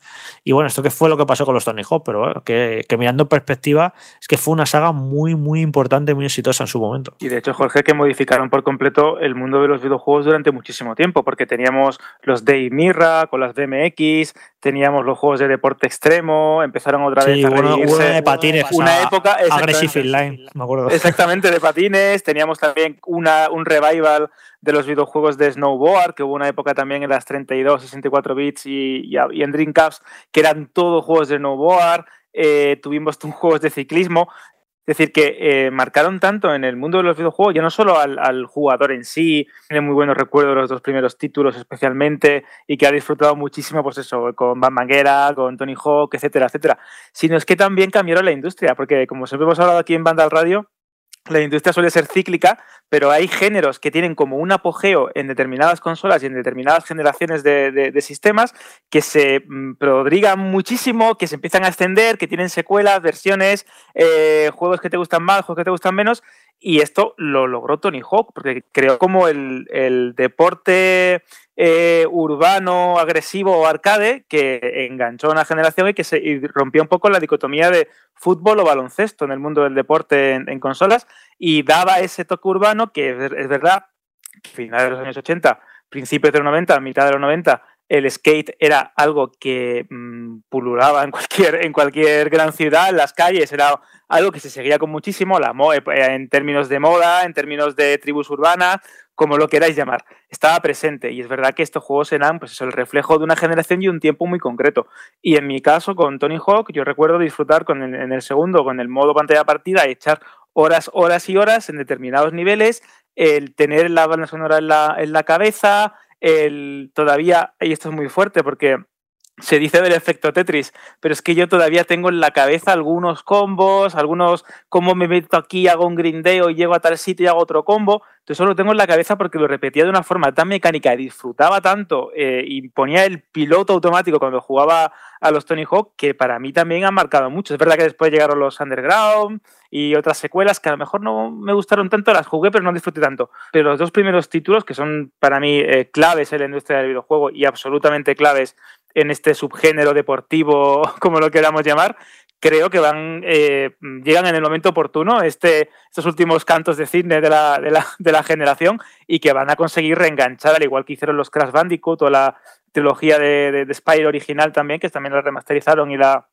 la adaptaron a los nuevos tiempos, va a traer ese chute de nostalgia que es verdad que a veces es un poco movimiento comercial, también lo hemos debatido muchísimo, pero que en este caso particular, pese a que tengamos una versión HD de estos juegos recientes de la pasada generación, creo que va a encontrar a su público que vamos a tener un, un, revival de lo que fue ponernos en un skate virtual hace unos cuantos años. Eh, a ver, es que es un género, a ver, realmente nunca se fue del todo, porque estuvieron saliendo Tony Hawk hasta aquella entrega de Wii con la tabla, ¿os acordáis? Me acuerdo, que fue, me acuerdo. Que sí, fue un sí, desastre, sí. pero luego llegó EA con los skate que sacó tres entregas y muy buenas. Lo que pasa que no me rollo porque son muy simuladores. Realistas, muy, sí. Muy realistas. A mí me gustan los Tony Hawk porque son arcade. Y luego, claro, llegó Skate 3 que salió en 2010.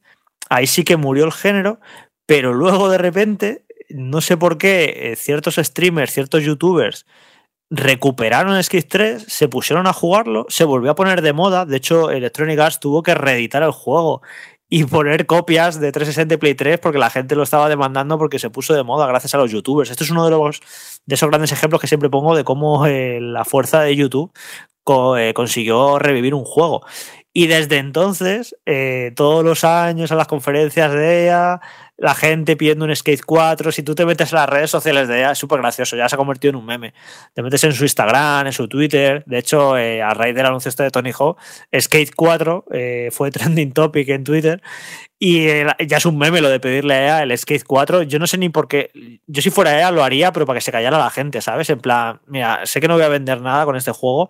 También sé que me va a costar producirlo lo que recaudo en dos días con el último Team del FIFA, pero bueno. y yo lo sacaría simplemente para que se calle la gente, porque es que es un meme ya muy recurrente lo de pedirle a EA el Skate 4.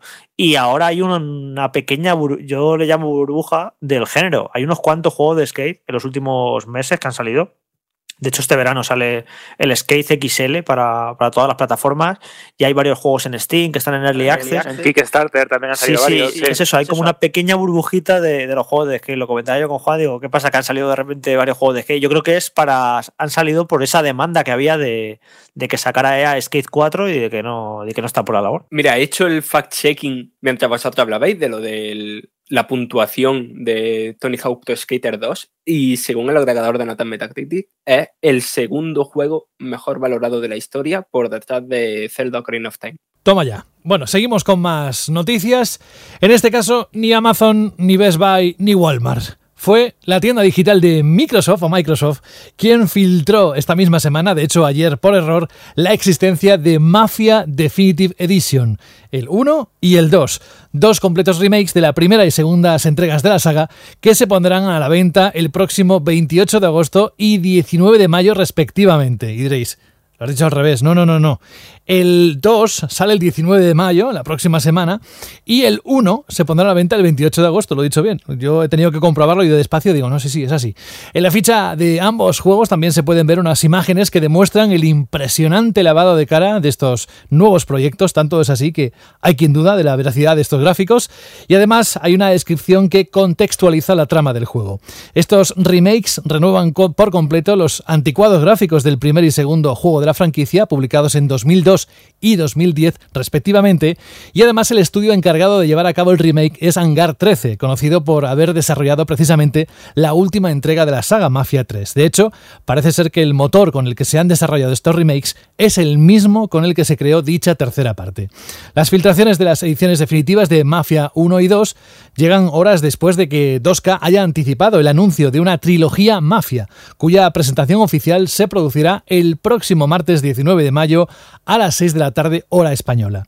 Apuntamos ya lo último para esta noticia. Desde la publicación Gematsu dan más información acerca de los planes del lanzamiento de esta trilogía Mafia. Al parecer, Mafia 2 Definitive Edition vendría acompañada también por la edición definitiva de Mafia 3. El 19, Jorge, lo sabremos, ¿no? Bueno, sabremos los detalles, pero lo que sí sabemos es que los juegos existen porque se ha filtrado todo, la fecha, las imágenes, eh, menos el precio, todo, la tienda de Microsoft, que eso pasa más de una vez, que, que nos da alegría.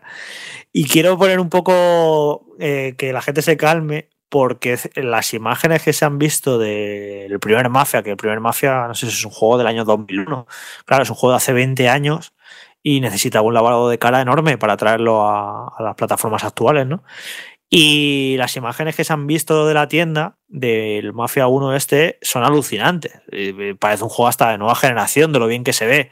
Y yo quiero decir a la gente que no se haga tantas ilusiones porque estas imágenes artísticas, estos también conocidos como bullshots, eh, son muy típicos de 2K y de eh, también de Ubisoft y de otras compañías. Ya son muchos años trabajando con ellas, les gusta mucho, son muy bonitas para maquetar los artículos y tal, pero son muy poco realistas. De hecho, eh, que haga cualquiera el ejercicio de que se ponga a ver imágenes de Mafia 3 estas imágenes artísticas y que vea también los graficazos que tenía Mafia 3 supuestamente y luego lo que era el juego realmente. Así que yo sinceramente no me espero que este remaster o remake o como lo llamen de Mafia 1 sea tan espectacular como aparentan esas imágenes. Ya os digo que son muy, muy de 2K, esas imágenes están extremadamente bonitas y que no tienen demasiado, demasiada relación muchas veces con el producto final. Pero bueno, en cualquier caso, pues eh, curioso, ¿no? han cogido la trilogía Mafia, que es una trilogía, yo creo, de sabor agridulce, ¿no? Porque El primero es un juego muy importante, muy recordado y fue muy impactante en su momento. El segundo es un juego muy discutido. Yo no, no tengo claro si es un buen juego porque hablo con gente que me dice que está bien, hablo con gente que me dice que es un horror y eso me lo dice gente que, de la que me fío bastante, gente que me dice que la parte narrativa es interesante, gente que me dice que la parte jugable es un petardo y no tengo muy claro qué es Mafia 2. Eh, lo que tengo claro es que es un juego muy divisivo y Mafia 3 directamente me parece un desastre.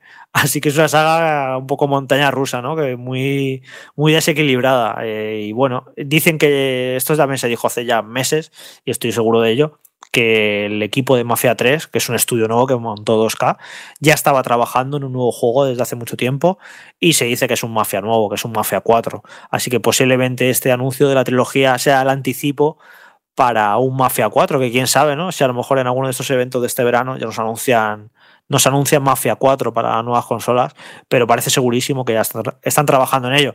Y a mí me, fastidió mucho a mí el, el Mafia 3, que salía tan regulero, porque la ambientación y la, época escogida. La historia es buenísima. es, la, pena, que te lo tenían todo. Nueva Orleans, eh, Guerra de Orleans, años 60, no sé qué. era súper chulo todo y el juego me parece un pestiño. De hecho, es que eh, la saga Mafia eh, me, parece bastante curioso porque el primer juego tiene una narrativa muy buena. Jugablemente es verdad que pues, con el paso de los años se te queda un poquito atrás. Es de los primeros juegos que apostaba por el mundo abierto. La ambientación es buenísima. Si, llegan si llega a tener verdaderamente estos gráficos o los llega a mostrar creo que va a ser uno de los juegos que me voy a beber sí o sí este verano porque me recuerda muchísimo a Camino a la Perdición y El Padrino, todas las, todas las películas y, series mafiosas.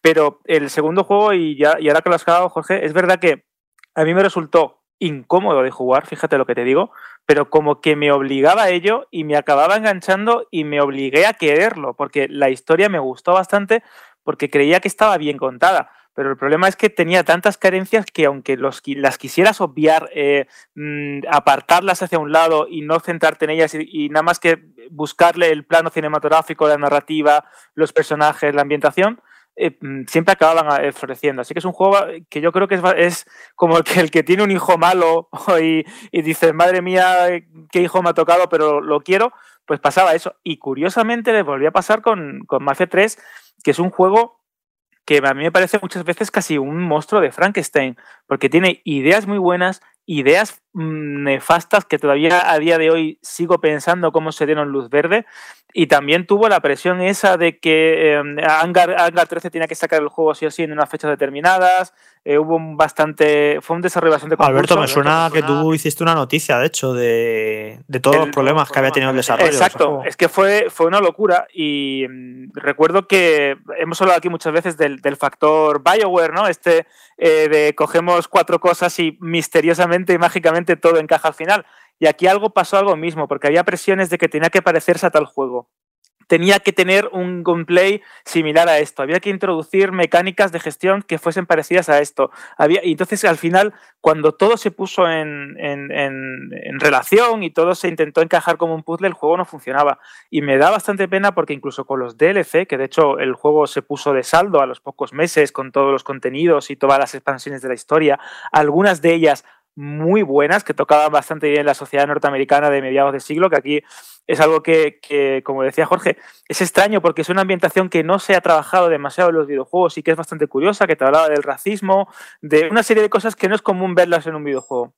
Y es una pena cómo ese juego, con esas ideas tan buenas, con esas ideas tan malas, con esos gráficos que a veces eran impresionantes, a veces eran malísimos, no llegó a cuajar y para mí es una de las grandes decepciones de, la generación, ¿no? Porque le tenía muchas ganas, yo me acuerdo de esos bullshot, como hemos comentado, que se veían esos, esos coches típicos de los 60, esos Cadillac, esas ambientaciones sureñas de Nueva Orleans, de Estados Unidos, de, era una maravilla y no cuajó. Y esto, esta noticia, eh, comentamos al comienzo del el programa el tema de los rumores, de cómo vamos dándonos cuenta de que a veces los rumores, pese a que no son plato de buen gusto y a veces son un poco traicioneros y te pueden dejar con el culo vendido, en este caso llevábamos años viendo cómo Hangar 13 iba pues eh, remodelando el logo, sacando y, renovando licencias y decíamos, qué, qué extraño que renueven licencias del, del, Mafia 1, del Mafia 2, esto tiene pinta de remaster y efectivamente aquí lo tenemos. Así que creo que Hangar 13, que llevaba varios años en silencio, desde el 2016, si no me equivoco, fue el lanzamiento de Mafia 3, eh, trabajando en la cuarta parte o en lo que puede ser el reinicio o la nueva entrega de la saga. Creo que esta trilogía mmm, puede ser, como ha hecho Electronic Arts y han hecho muchísimas compañías, el enganche y el, la forma de atraerte de nuevo a la saga. Y Dios quiera que le salga bien porque tienen muy buenas ideas, tienen un equipo muy bueno y solo les falta ese puntito de genialidad para poder ponerlo en práctica. Volvemos a la nueva generación de consolas, la que supuestamente van a hacer a finales de este año, y vamos a hablar de Xbox Series X porque se ve que ha habido algún tipo de información que no se ha interpretado de la forma correcta. Y lo explicamos gracias a un tuit que el pasado 7 de mayo lanzó Aaron Greenberg, que es el jefe de marketing de la división de juegos de Microsoft, diciendo, más o menos, o dando a entender, que todos los títulos de Series X funcionarían a un mínimo de 60 frames por segundo. Y en realidad, eh, textualmente, el mensaje fue 60 frames por segundo será la salida estándar, pero la arquitectura de Series X nos permite llegar hasta los 120 frames por segundo. Bueno, tal es así, se ha montado cierto revuelo que el propio directivo de Microsoft ha tenido que salir a despejar las dudas sobre su anterior tweet y ha matizado que los desarrolladores siempre tienen flexibilidad en cómo usan la potencia, así que un estándar o común de 60 frames por segundo no es obligatorio. Así Greenberg aclara que aparte de estos 60 fotogramas por segundo, que sea la salida de vídeo estándar de la consola, pero que los juegos pueden funcionar a la fluidez que decidan los creadores, ya se trate de una decisión de optimización o artística. Bueno, son pequeños detalles que van saliendo y que conviene dejar claros desde el principio, ¿no? Sí, o sea, pero es que por una parte eh, entiendo la confusión por parte de los jugadores, pero es que después también hay que tener en cuenta que el tema de los fotogramas por segundo no es solamente una cuestión técnica, sino también una cuestión artística. Y en cierto tipo de juegos, ¿no? por ejemplo, ahora mismo se me pasa por la cabeza títulos como eh, Man of Medan o Until Dawn, tal, que por conservar ese toque cinematográfico, eh, yo creo que se aprecian mejor a 30 FPS que a 60 FPS. Y son, por supuesto, juegos muy concretos. Un juego de acción pues siempre va a ser mejor a 60 o a 120 FPS que a una menor tasa de frames por segundo, pero sería un tanto extraño que una compañía dijera, oye, no puedes sacar tu juego aquí si no va a 60 FPS. No, es que, eh, bueno, ya es que lo dije en el programa, que estaban confundiendo a la gente con el mensaje que estaban mandando de prometer 4K y 60 porque no, porque cada compañía hará sus juegos como le dé la gana. Si Ubisoft considera que con Assassin's Creed a 30 es suficiente, pues lo hará, lo hará así y priorizará la resolución. Habrá otro estudio que dirá, pues yo creo que mi juego vaya a, a 120 frames porque es un juego de la epilepsia de acción y me da igual que vaya a 1080p. Cada uno hará su juego como lo que hablaba hace un rato, como para conseguir los resultados que, más le convengan para sus propósitos eh, jugables y artísticos y demás. Por eso no, no acaba de entender por qué. Es que esto ya pasó otras generaciones, recuerdo no sé qué generación, que sí, en esta generación todos los juegos van a ir a 1080 y luego no iban a 1080. Es que no se puede hacer este tipo de promesas cuando tú no sabes lo que van a hacer los desarrolladores con tu hardware.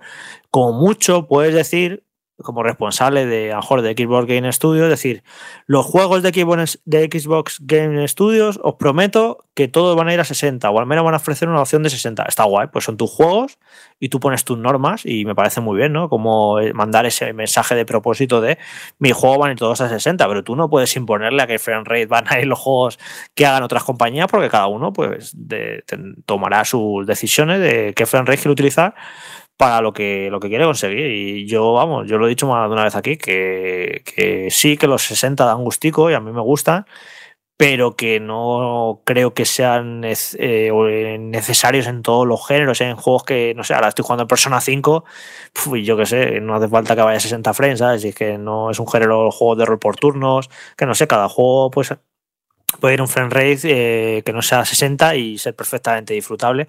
Así que bueno, lo que sí que, que bueno, y lo, lo, tenemos que ver todavía porque no tenemos aquí las nuevas consolas, es eso, es lo que yo creo que van a hacer, que va a haber más opciones que nunca. Eso sí que pienso que van a ser eh, más PC que nunca las consolas a la hora de dejarte elegir, y ya lo hemos visto los últimos dos o tres años con eh, PS4 Pro y sobre todo con, con Xbox One X, que hay mucho juego, ¿no? Que te deja elegir qué quiere, modo resolución o modo frame rate. Por ejemplo, en el Forza Horizon 4 tiene un modo en One X que es 1080-60 o 4K 30.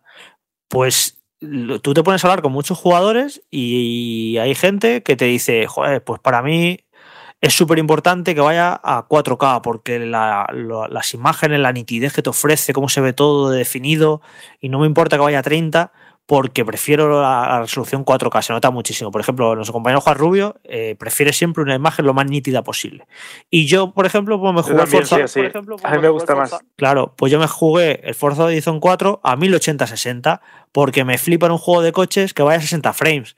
Y me daba un poco igual que la imagen fuera un poquito más fea poquito más sucia, porque a mí los 60 frames me, me daban más gustico. Es que, es que claro, es que, es que esto depende hasta del jugador. Por eso creo que es una buena idea dar opciones en la próxima generación, en los juegos de acción, en determinados géneros, pues permitir elegir un poco, ¿no? Si se puede, pues dar la opción a los jugadores de eso, de priorizar resolución, prioridad y ya está, y, no pasa nada. Pero que también creo que la obsesión esa de que todos los juegos tengan que ir a 60, pues tampoco creo que sea necesario, aunque en el caso del, del mundo del jugador de PC, ahí sí que tiene que ir todo a 60 o te prenden fuego el estudio. Así que bueno, eso de que hay juegos que por decisiones artísticas como Man of Medan deberían ir a 30, ¿no? Porque es un poco un frame rate más parecido al cinematográfico. Pues no, no, tú en PC, como no ofrezca la opción de ir a 60, la gente se te, se te mosquea, se te echa encima. Así que bueno, evidentemente sí que pueden ir todos los juegos a 60 porque eso es lo que ocurre en PC, pero bueno, que tampoco nos obsesionemos con eso y sobre todo que no se manden mensajes un poco eh, que creen confusión en la gente, porque luego estos mensajes, más que nada que se te vuelven en contra. Porque si te tiran meses diciendo, sí, sí, el estándar de la nueva consola van a ser 60 frames, y luego empiezan a salir juegos que no van a 60, pues ya sabes por dónde te van a atacar. Así que simplemente que digan que, bueno, que sí, que vamos a ver más juegos con 60 frames que nunca, que los juegos de sus estudios quieren apostar por, esa, por ese frame pero que no, no pueden prometer eso porque cada estudio hará lo que quiera. Señor, ¿va a haber juegos con 60 frames por segundo? Sí, sí, sí, sí, sí, sí. Venga, vamos con otra noticia. Tiene que ver, es que ha habido una semana tan buena que nos ha dejado impresionantes titulares, o al menos que nos gustan conocerlos. Este tiene que ver con Sony, ya que anunció este martes la creación de PlayStation Studios, una nueva marca que unificará las producciones exclusivas de PlayStation 5 bajo un mismo nombre. La compañía ha publicado un vídeo que servirá como entradilla de los videojuegos desarrollados por los estudios que pertenezcan a este nuevo sello. Lo podéis ver en la misma página web de Vandal. Dentro del paraguas PlayStation Studios esperamos ver nombres tan reconocidos como Naughty Dog, Guerrilla Games, Santa Mónica Studios, Media Molecule o Insomnia Games, por ejemplo. Al menos estos son los equipos que han desarrollado las obras escogidas para la cortinilla de entrada de la nueva marca, que son The Last of Us, Horizon Zero Dawn, God of War, eh, Little Big Planet y Ratchet Clank aparecen en esta intro fundidos con los característicos botones del DualShock, ahora DualSense, de PlayStation.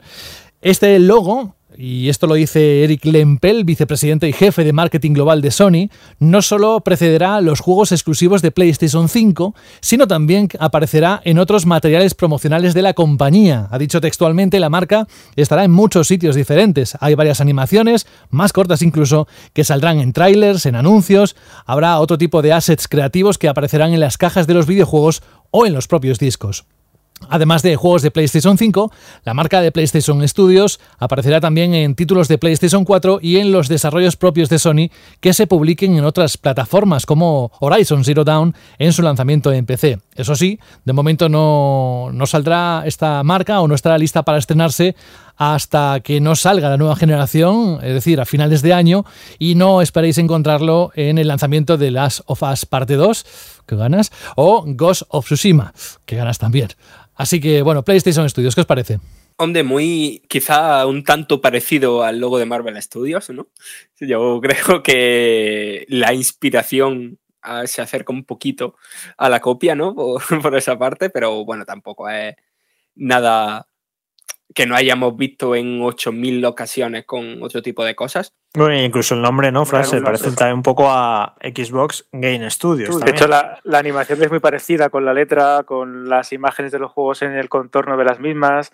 Es curioso cómo, eh, por suerte o por desgracia, están todas usando el mismo tipo de eh, branding, el mismo tipo de diseño, aunque es cierto, y esto aquí para defender a, Sony, y ahora dirán, sois unos Sonyers, es que este tipo, este logo, una, una versión muy preliminar, se estrenó con la película de animación de Ratchet Clank, que se estrenó hace un, poco, hace un par de años en cines y en, y en plataformas digitales, que era como el germen de lo que hemos visto hoy, el triángulo, el círculo, la, la, X y el cuadrado con imágenes de los juegos, en ese caso sí, se de, la, de, la, saga. PlayStation Original.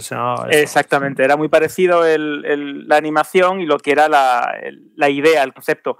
Pero es que, aunque parezca que no, aparte de Marvel y de Xbox y de, y de Sony, esta idea, este concepto, eh, se está utilizando muchísimo en, el branding digital de, de, un montón de marcas, el utilizar los reflejos, los contornos, el buscar una presentación épica que ya todo el mundo relaciona, pues eso, con Marvel, con una experiencia, con un, un montón de personajes y sagas y, pues eso, una entradilla que es bastante efectiva.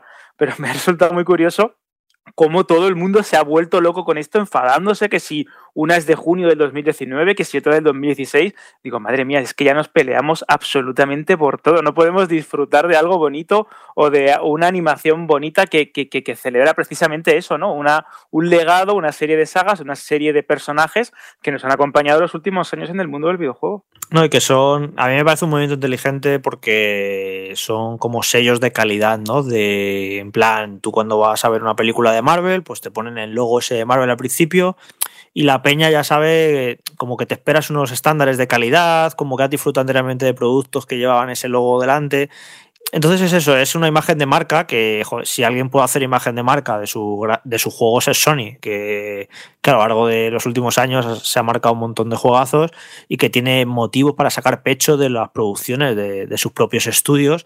Entonces está bien el movimiento, ¿no? Como en plan, mira, esto es una producción de Sony, de PlayStation, y que sepas que te vas a encontrar un juegazo a continuación. O sea, tiene todo el sentido del mundo. Lo que, bueno, pues luego puedes entrar a discutir que la manera de ejecutarlo, con ese logo tan parecido a Marvel, eh, mostrando las imágenes, pues a lo mejor no es la más original del mundo, eso sí es cierto. Y a mí una cosita que me ha llamado la atención es que yo pensaba que después de Dreams, en Media Molecule, pues quizá, pues, no sé, se centraría en expandir Dreams o en hacer otras cositas, pero yo creo que, que en un logo que en principio se va a repetir durante toda la, próxima generación de consolas aparezca ahí Little Big Planet, me parecería raro si hubieran enterrado la saga que apareciera ahí. Ya, es raro porque llevan un montón de años en sacar los Little Big Planet y que es cierto que son unos muñequitos muy característicos y muy recordados, pero si no piensas volver a hacer nada con ellos, meterlo en tu logo que vas a utilizar en los próximos años no tiene mucho sentido, ¿no? Así que sí, puede ser que,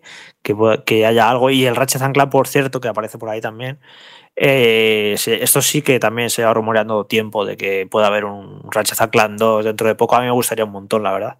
Mira, imagina que a lo mejor es un juego de, lanzamiento de Play 5, en plan aquí gráficos de y que se vean los pelitos, los pelitos de la orejita. a mí me gustaría, la verdad. En vez, de, en vez del NAC 3, preferiría un Ratchet Clank, la verdad. Mm, estaría bien por lo que decimos siempre, ¿no? De que la mayoría de AAA que se estrenan eh, son juegos casi siempre con un más 16 y un más 18 en la saga, ¿no? Y está bien que, eso, que, que los jugadores más pequeños, ¿no? Y bueno, que al final estos juegos juega todo el mundo, ¿no? Pero que, que al final, a lo largo de esta generación en la pasada, la mayoría de títulos AAA han sido para mayores. Entonces, pues está guay que una consola se estrene, si en ese caso, con un juego para todos los públicos. Vamos con la última noticia y tiene que ver con también con nueva generación de consolas, en este caso con series X, porque Phil Spencer aparece una vez más en nuestro bloque de noticias, nos encanta este hombre, no para últimamente, bueno, si no es ahora, ¿cuándo va a ser? Es el principal responsable de la marca Xbox y ha concedido una entrevista al portal de negocios Business Insider en la que habla sobre la actualidad de la industria del videojuego y sobre cómo el coronavirus puede estar afectando a los diferentes procesos de desarrollo de los títulos que están por venir. Phil parece bastante confiado en que los juegos que nos llegarán durante los próximos meses e incluso los que tengan previsto su lanzamiento a mediados o finales del 2021 no tendrán demasiados o no tendrían demasiados problemas por la COVID-19. Sin embargo, Phil Spencer se muestra menos confiado con los títulos previstos para los primeros meses del próximo año, apuntando que algunos procesos de desarrollo se han básicamente parado en este momento. Y además pone un ejemplo que entenderéis fácilmente, es el de la captura de movimientos.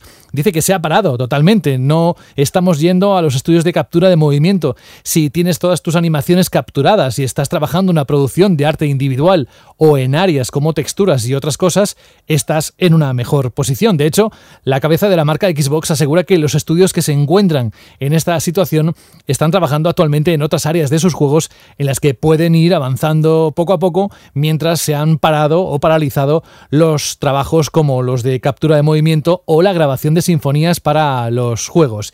Y en cuanto, y aprovechando la entrevista, dijeron, bueno, eh, ¿se mantiene Tito Phil la consola para final de año, sí o no? Dice, mira, incluso siendo obvio que no viajamos a China, nos sentimos bien con nuestro progreso con el hardware. Tengo mi propia consola en casa y juego la mayoría de las noches y me siento bien con las actualizaciones de software que estamos haciendo. Es decir, traducido, que parece Jorge que todo camina según lo previsto, con más, menos unidades, pero tendremos ese lanzamiento a final de año. Sí, muy interesante esto, ¿no? De que digan que va a afectar casi más a los juegos que van a salir el año que viene que a los de este, porque lo, lo comentaba yo con Carlos, que claro, los juegos que tienen que salir en noviembre o en octubre, a estas alturas el desarrollo debería estar muy avanzado, muy avanzado. De hecho, estarían, son juegos que ya están terminados y lo que queda es el proceso final, pues de testeo, de pulido, de para arriba y para abajo, pero el, grueso del desarrollo en un juego que sale dentro de tres o cuatro meses, tan importante, tiene que estar avanzadísimo. Pero en cambio, los que te deberían a lo mejor salir el año que viene, pues como explica, hay partes del desarrollo que se han tenido que parar directamente. Y todo esto que estaba explicando de la captura de movimiento, yo ya me he ido a pensar, ¿de qué juego puede estar hablando? Y yo lo veo bastante claro en este gran proyecto que todavía no se ha anunciado, el estudio que ha montado Microsoft que se llama The Initiative, que además lo ha montado en Santa Mónica, me parece curioso porque digo que me parece curioso porque está al lado de, de, Naughty Dog y de Sony Santa Mónica y que les está robando muchos empleados. Yo creo que han abierto el estudio en Santa Mónica para robarle empleados a Sony. De hecho, está viniendo gente de Rockstar, de un montón de estudios top. Están yendo a trabajar a ese estudio, a ese de Initiative, que no se sabe lo que están haciendo, pero se sabe que están haciendo algo muy, muy ambicioso. Y a mí precisamente me parece que esto que ha comentado de que la captura de movimiento se les ha parado, estoy seguro que, en ese, que es en ese juego en concreto, que me da a mí que va a ser una aventura, superproducción, un poco rollo Sony, que creo que Microsoft se ha dado cuenta de que necesita ese perfil de juego, porque por el lado de coche lo tienen cubierto, con Forza, con Forza Horizon perfectamente.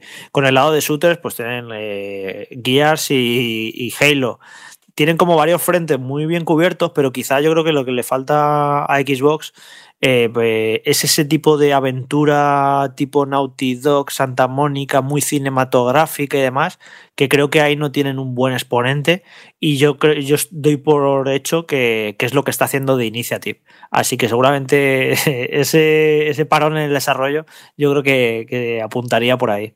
Estaba yo echando cálculos y posiblemente esto que ha pasado en la última hora y media, que es ni más ni menos que el bloque de noticias, generalmente no suele ser tan largo, pero es que como decía al principio Jorge, hay noticias que nos está dejando la semana o las últimas semanas que bien merecen el parar un momentito y darles el cariño adecuado y el parón adecuado para asimilarlas, comentarlas, que sabemos que os gusta y os encanta, pero que siempre lo podéis complementar con la página web de Vandal, por ejemplo, con artículos súper interesantes, con las fechas y las conferencias online del NOE 3, que lo tenéis en portada. Hay un montón de información que si no os queréis perder, y os aseguro que a mí me ha pasado esta semana, te desconectas un poquito y ya te vienen un montón de anuncios que te gustaría saber, pues hay que ir de vez en cuando a chequear la, página web.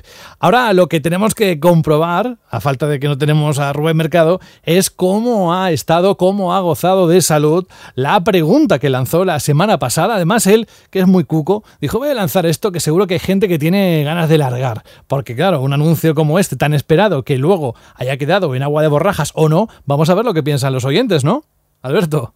Exacto, la semana pasada lanzábamos la pregunta a Shirley de qué os había parecido el Inside de Xbox de Series X, que os, si os había gustado el formato, qué os habían parecido los primeros gameplay ¿no? de la nueva generación. Y mira que yo estaba diciendo, yo creo que es una, una, pregunta polémica que va a traer mucho debate, que va a traer, y efectivamente, es que es increíble, José, ¿verdad? Creo que es de las veces que más respuestas hemos recibido tanto en iBox como en el nuevo formato de radio.bandal.net. Sí, sí, además con lo mismo que nos pasó la semana pasada, que hay un alto porcentaje de gente que se ha atrevido por primera vez a participar y mandarnos su audio. Así que si ellos han podido, chicos, chicas, vosotros, aquellos que sabéis que no habéis participado, también vosotros podéis. Ah, cogéis el móvil, grabáis la respuesta y nos la mandáis a radio.bandal.net. Sí que es muy sencillo. Pero vamos a ver lo que nos han dicho con respecto a esa pregunta sobre lo que hizo Microsoft el pasado jueves. Vamos a comenzar por el formato tradicional, por el formato texto que tenemos en iBox, que tenéis comentarios en iBox, ya sabéis, iBox y Vandal. Eh, vamos a comenzar con Inakune, que dice grata sorpresa al volver a ver Scorn. Dice, hype por The Medium a falta de Silent Hill y decepción por el no gameplay de Assassin's Creed Valhalla. También tenemos otro comentario en formato texto de Richie Bolas que dice, creo que Microsoft se ha puesto la soga en el cuello. No enseñó nada interesante y desperdició una oportunidad única de acercarse un un poco a Sony. Si yo fuera la compañía nipona, haría un vídeo con tres exclusivos la próxima semana y acabaría poniendo el último clavo en el ataúd de Xbox. Bueno, no han sido tres juegos, ha sido una demo impresionante, pero es verdad que van por ahí las compañías peleándose cada una, pues eh, planificando ¿no? su nueva generación. Tenemos también el comentario de Javi García Gutiérrez, que nos, ah, pues, da como un pequeño consejo y nos eh, remarca una cosa muy importante, los que estáis buscando televisores eh, a día de hoy para la futura generación o que os dure unos cuantos años, atentos a esto. Dice, ojo que para los 4K 120 Hz, como los que son compatibles con DIRT 5, se necesita HDMI 2.1. Y esto, de momento, muy pocos televisores lo tienen. El HDMI 2.0, que es el que lleva la gran mayoría de televisores del mercado, solo tiene ancho de banda para 4K y 60 frames por segundo. Ya sabéis, esto es importante cuando compréis una tele, aparte de todo lo que tienes que mirar del HDR, de eh, los bits que tiene el panel, de la capacidad nativa de refresco, etcétera, etcétera fijaos también siempre en la calidad del un, un detallito que no va a haber juegos a 4K y 120 frames. ¿eh? O sea, ya han dicho, de hecho. O una cosa o la otra. Claro, el DIR 5 ya han dicho que va el, el modo 120 frames no va a ir a 4K, irá, imagino, a 1080, lo que sea. O sea, que no creo que sea algo normal ver juegos a 4K y 120. Así que yo tampoco condicionaría la compra de una tele por tener una característica que es muy loca, sinceramente, ahora mismo, porque no va a haber juegos a 4K y 120, así que los juegos que vayan a 120 tirarán para abajo la resolución y bueno, pues lo juegas a, 1080. Yo sí que sé, yo sí sé que hay, que hay unas cuantas teles ahora mismo que te permiten 1080 y 120 frames, pero sí que es cierto que eso de 4K y 120 ahora mismo es un poco loco. Vamos a seguir con un comentario más, José, y ya pasamos a los audios, que tenemos hoy una lista bastante grande, una playlist, y nunca mejor dicho. Tenemos también el comentario de Manu Temaru, que dice muy buenas en cuanto al formato, pues sí, la verdad es que me gustó. Que te vayas lanzando juego uno tras otro sin parar, lo agradezco. Y que no se paren entre medias a las típicas charlas también. De otra cosa es el contenido. Me decepcionó porque el gameplay se vio poco o nada. Aquí creo que el error fue de Microsoft, que nos vendió de una manera, que nos lo vendió de una manera que no fue. Las expectativas estaban muy altas precisamente por eso de los primeros gameplays de Series X. Si no lo hubiesen vendido de esta manera, pues no habría habido tal decepción a mi parecer. Y por último, en relación a los nuevos juegos mostrados, los que más me interesan en principio serían Scar de Scarlet Nexus y de Ascent. Así que, José, todo tuyo el formato de audio. Vamos a ver qué tenemos por ahí.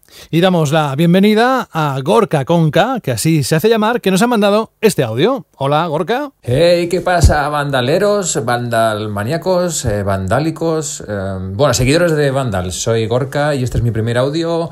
Y respecto a lo del Inside Xbox, eh, de Series X, bueno, habría que llamar Inside Xbox y punto, porque de Series X se ha visto poco.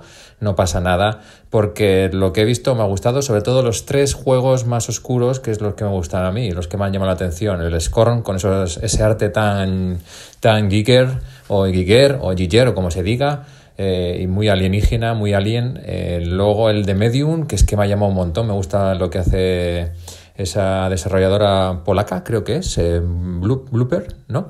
Y el de Vampire, el Bloodlines 2, también que me ha llamado un montón. Así que para mí me ha gustado eh, como Inside Xbox y punto. Y para el Series X esperaremos a ver a julio o más adelante, porque de momento de Series X poco. Eh, yo veo juegos para mi Xbox One de actual, de ahora. Gracias. Muchas gracias y enhorabuena por todo. Venga, feliz desescalada. Chao. Me ha encantado esto, que es verdad que no tenemos definición para los oyentes de Vandal. Esto es algo como muy youtuber, ¿no? Eh, eh, hola, no sé qué, hola, no sé cuánto, como la comunidad. yo, yo así voy a tirar un poco para casa y voy a decir la comunidad Chirly o los Chirlis, ¿no? Eso me gusta a mí un poquito. Eh. también tenemos el comentario de Rodrigo Sánchez López, que es nuestro famoso Rodrigo, que dice: enorme programa Fistros, y lo dice por mi inefable imitación de chiquito de la calzada. ¿Tenemos más audios por ahí, José? Sí, espérate, porque luego Rodrigo, aparte de escribir, ha dejado un mensaje. Pero eh, va en orden de cómo nos han llegado, y el segundo que nos llegó para este programa es el de Alejandro, que suena así. Hola, buenas amigos de Vandal, aquí Nórdico de nuevo. Y bueno, si tengo que opinar sobre el Inside Xbox, a mi forma de ver, eh, me ha parecido un poco flojillo aunque sí que es verdad que hay títulos que me interesan bastante y en algunos de ellos he visto un poderío técnico bastante importante. Eh, ya que, bueno, son gameplay, algunos de los que he visto, y me, y me puedo fiar, no simplemente ha sido cinemáticas. Eh, ¿Que me haya llamado la atención? Pues sí, me ha llamado bastante la atención el Second Extinction, este que es de los dinosaurios, de hordas de dinosaurios que te atacan y, bueno, me ha recordado bastante a Serious Sam por el tema de esas llanuras llenas de enemigos y, bueno, si se curra un buen cooperativo multijugador con una buena ambientación y luego todo el tema de armas, equipamiento y demás, pues tiene muy, muy buena pinta. Por otro lado, decir que para mí la Series X está vendida día 1, ya que, bueno, simplemente con el Game Pass, pues todo, todo el catálogo que tengo de juegos ya acumulado de mi One, pues es, descomunal. Y aparte, pues, encima tengo eh, Ultimate para dos años. Y aparte, bueno, me, me valen los mandos de la anterior consola. Así que por mí, Series X día 1 en casa. Esperemos a ver si saca una edición Cyberpunk, como han hecho con la Xbox X. Y nada, eh, simplemente decir a Rodrigo que muy valiente, que lo ha hecho muy bien. Y bueno, le hago un poco la pelota porque es el que me paga los cafés en el curro y mientras así yo voy rascando dinerillo, dinerillo para, para ahorrar para la Series X. Así que nada, chavales, un abrazo, todo bien. Y venga, chavales, a seguir así. Pero vamos a ver, Nórdico, invítete algún día a un café al pobre Rodrigo, que lo tienes ahí de, de, de mozo del café, demasiado. Pero lo que sí me encanta es que, eh, mm, aparte de que nos mandéis audios, eh, el sentimiento de comunidad que estáis forjando entre vosotros, porque esto al fin y al cabo nosotros damos la herramienta, os damos la plataforma, os damos todos los medios, pero sois vosotros los que hacéis la comunidad de Banda al Radio, tanto en comentarios como en audio, y sinceramente, ya es que sois parte del programa. Lo hemos dicho un montón de veces en Banda al Radio, cuando comenzamos esta sección, la idea era entregaros un poquito más, una sección más, un cachito más del programa vosotros y es que lo estáis consiguiendo porque lo habéis hecho vuestro. Y esto es algo maravilloso de lo que estamos muy orgullosos en el programa y de lo que siempre lo digo estoy agradecida a José por formar parte de, de ello. Voy a proseguir con el comentario de Shadow Nelo que me recuerda un poco al, al más melo, ¿no? Al Jay, que dice, hola a todos, es la primera vez que os escribo por aquí.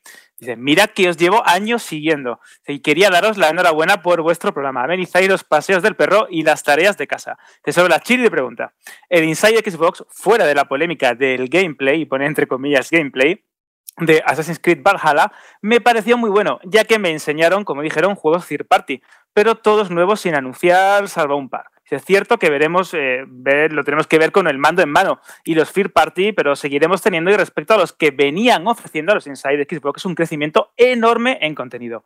Mención especial a Bad Memory, Infinity, The Medium, Scorn, dice, ese hijo de la saga Alien, son los primeros y los Fear Party son los que realmente ponen toda la carne en el asador. Un saludo y de nuevo, gran programa. ¿Otro audio por ahí, José? Sí, además quiero que se presente él. Escúchale atentamente, tú y todos.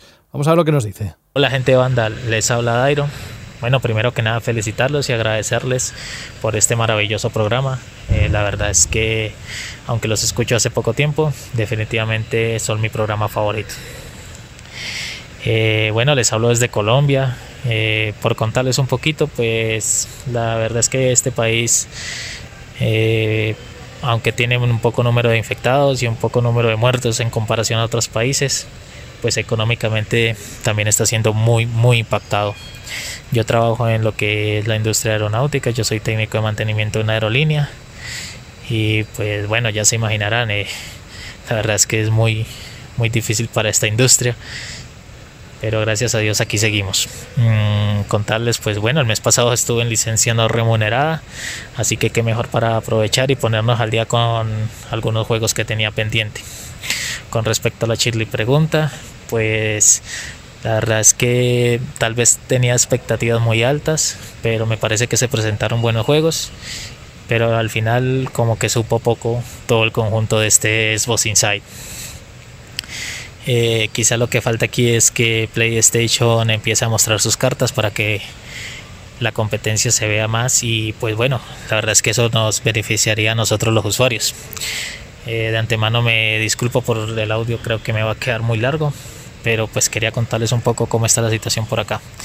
Muchas gracias chicos, este programa es maravilloso, por favor sigan así que de verdad nos alegran las tardes cada vez que los escucho. Eh, un saludo a todos. No, pues mira, la verdad es que en la situación todos somos conscientes de la situación, lo compleja, lo difícil, las historias que cargamos cada uno, las realidades que vivimos cada uno de nosotros. Y si podemos haceros un ratito a la semana o un ratito al día un poquito más feliz, si los videojuegos os ayudan a ello, pues aquí estamos para ayudar y echar el cable de la manera que, podamos, ya sea entreteniendo, informando, debatiendo o simplemente eso, escuchándose y, leyéndose la, la chiste. Así que un abrazo de vuelta y mucho ánimo y a disfrutar eso, aprovechar ese tiempo que tenemos ahora por suerte o por desgracia, para jugar a todo lo que tenemos pendiente y a disfrutar de ese hobby que compartimos todos en, en Vandal. Voy a proseguir con José Manuel García, que dice, me alegro, Alberto, de que elijas esta pregunta esta semana porque eh, tenía pensado escribir un comentario al respecto de todas formas. Pues bien, yo creo que lo definiría con una palabra, decepcionante, por dos razones. La primera se anunciaba gameplay con Series X y esto nada de nada. Y la segunda es que los anunciados son de esta generación, es decir, una simple One S los mueve sin problemas. Microsoft con este evento ha conseguido algo impensable y es que tengo aún más ganas de comprar una PS5. Saludos para todos. ¿Hay más audios? Creo que sí, ¿verdad? Sí, sí. Antes te decía que Rodrigo no solo había escrito en iBox, sino que nos ha dejado este audio. Este hombre y, nórdicos que hablan igual me encanta. Eh, nada, bueno, oye, nada. Escucha atentamente a Rodrigo. Después de esto va a decir, pues va a escribir o va a, hacer un audio ¿eh? Eh, tu tía Rita. No, no. Con todo el cariño del mundo, de Rodrigo? Simplemente es que me hace gracia, yo soy de allí y recuerda que a mí esto me recuerda a mi terruca. Escucha. Hola, muy buenas amigos de Vandal, aquí Rodrigo. Eh, nada, pues el Inside sin más. Eh, mm, me llamó atención varios juegos, pero realmente me esperaba un poquillo más. Esperemos que el mes que viene ya, o en los próximos meses saquen ya la tajada gorda, vamos. Y nada, los juegos mostrados, pues sí, personalmente me llamó la atención bastante el de Rally, que me gusta bastante los juegos de conducción que lo bien que se ve aparentemente, la verdad. Y tengo curiosidad por el tema del, ray tracing, de verlo bien en persona y bueno, una cosa que, está muy bien. Y luego pues tengo también muchas ganas de ver algo sobre el Fly Simulator, que no he visto nada y me llamó muchísimo la atención el Score. Mm, no sé vosotros, pero yo creo que puede ser la gran sorpresa porque es un juego que me ha llamado muchísimo la atención. Y nada, por lo demás, eh, nada, eh, a ver si en los próximos meses sacan un poquito más y nada, también, yo en cuanto pueda, eh, consola nueva de salida, está claro también. Y nada, un saludo a todos y nada, que un cafelito que me debe ahora mismo el amigo nórdico y nada, un abrazo a todos cracks y nada, que se agradece mucho vuestro programa en, en esta época, ¿vale? Venga, chao. Me hace especial gracias, José, porque he dicho lo del café y no había escuchado este audio hasta ahora. Es decir, que esto, sois, testigos vosotros, es que aquí hay un pique con los cafés, que esto tiene que ser espectacular. Queremos ya el siguiente capítulo de este culebrón rollo Pimpinela 2.0 entre Nórdico y, y Rodrigo. Vamos a proseguir con el comentario de Soiber, que dice, yo también, atento Jorge a esto, yo también me había creído lo de que Jorge iba a correr de mañana. ¡Qué risa! Menudo troll. Por cierto, de pequeño, el VHS de Spaceball me lo ponía en bucle tardes enteras. Me sabía todos los diálogos de memoria. Algo así como cualquiera de nosotros el día de hoy con los Simpsons, pero con la película. ¡Qué recuerdos! Jorge, por alusiones, has engañado a, media España, ¿no? Con lo de que ibas a salir a las 6 de la mañana. Sí, me gusta mucho que la gente crea en mi palabra. ¿En serio? Entonces. Tengo que tener cuidado con lo que digo. No, no, claro. cuando, a, veces, a, veces en Twitter eh, algún oyente me hace alusión a, algo que dije, a lo mejor hace unos programas. Ah, pues acertaste aquello, pues acertaste esto otro, dijiste no sé qué cosa y me dan ganas de responder muchas veces. Digo, no hagáis tanto caso que digo muchas tonterías. digo que al final digo tantas cosas que ya ni me acuerdo de lo que he dicho. Claro, claro. Quería decir, ¿cómo vamos a tomarte en serio si solo eres el jefe de redacción de una de las páginas de videojuegos más visitadas en español? bueno, es verdad, pero es un bromista. Ya, ya iréis conociendo más porque estas cosas las tiene. Hasta nosotros a veces nos, nos deja fuera de juego. Vamos con otro amigo del programa. Vamos a escuchar un audio de David que nos dice lo siguiente sobre la pregunta Shirley. Hola, muy buenas chicos. Soy David, que hacía tiempo que no mandaba audio. Eh, quería hacerlo, pero la verdad con todo el follón este del teletrabajo y todo lo que está pasando, pues la verdad es que se me olvidaba. Bueno, pues nada, eh, en cuanto a la pregunta, Shirley, la verdad es que el Inside de Xbox me ha parecido muy, muy flojete. Aunque no lo hubieran anunciado, también me seguiría pareciendo flojo porque no hay ningún juego que me haga comprar la nueva consola con lo que han presentado hasta el día de hoy. Me imagino que el que tienen preparado para julio ya vendrán los juegos más pepinos. Eh, bueno, y por destacar alguno, el de Medium sí que me llamó mucho la atención. Parece que va a ser top gráfico y parece que también quieren incluir alguna cosa que no podían hacer hasta ahora. No sé qué será. Así que bueno, por lo menos me tiene intrigado, por lo menos.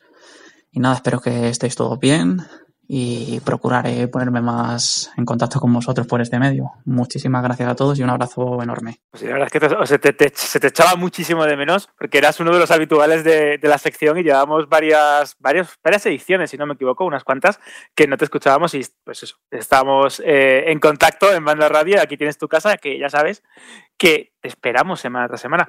Vamos a proseguir con el comentario de Alex Vizcaíno Moreno. Esto lo, lo voy a leer y va a parecer que lo he seleccionado porque me regala un poco la oreja y, en parte un poco sí, pero es que el comentario es bastante interesante. Dice, hola de nuevo equipo. Dice, lo primero, darle las gracias a Alberto por lo bien que entona y lee los mensajes. Da gusto ver cómo convierte un texto escrito sin alma en pura sinfonía. Ole. Dice, respecto a la pregunta de esta semana, me he quedado muy frío. El formato no me gustó nada, mucha charla y sinceramente con esto del confinamiento lo último que me apetecía era ver otra videoconferencia.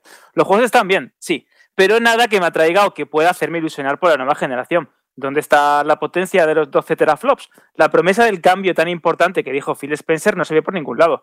Me ha dejado mucho más impactada la demo del Unreal Engine 5, sin lugar a dudas. Un saludo, bandaleros. Y vamos ahora con un oyente que se estrena también en esta sección mandándonos su audio. Se llama Rubén. Hola a todos, mi nombre es Rubén, soy un seguidor vuestro eh, me encanta vuestro programa. Eh, eh, en cuanto a la Chirly pregunta, pues los juegos que más me han gustado ha sido Scorn y, Medium.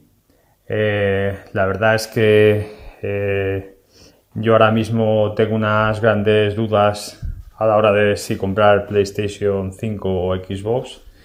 Y la verdad que la, la batalla la está ganando Xbox porque al no poder disfrutar, yo tengo PlayStation 3 con muchos juegos, no los he podido disfrutar, no los he podido jugar muchos, los tengo pendientes y la verdad es que el enfado es monumental porque yo tenía la esperanza de jugar a mis juegos de PlayStation 3 a la vez que podías tener los de PlayStation 4 y los de PlayStation 5. Entonces, eh, todo me va a hacer comprar una Xbox porque, claro, al ser, al ser técnicamente eh, superior, algo superior, no muy superior, pero ser algo mejor eh, y no tener ningún beneficio por tener, haber tenido PlayStation 3, por ejemplo, pues me encuentro en que puedo tener, estoy en la, eh, parto de la misma, de la misma casilla, con una que con otra.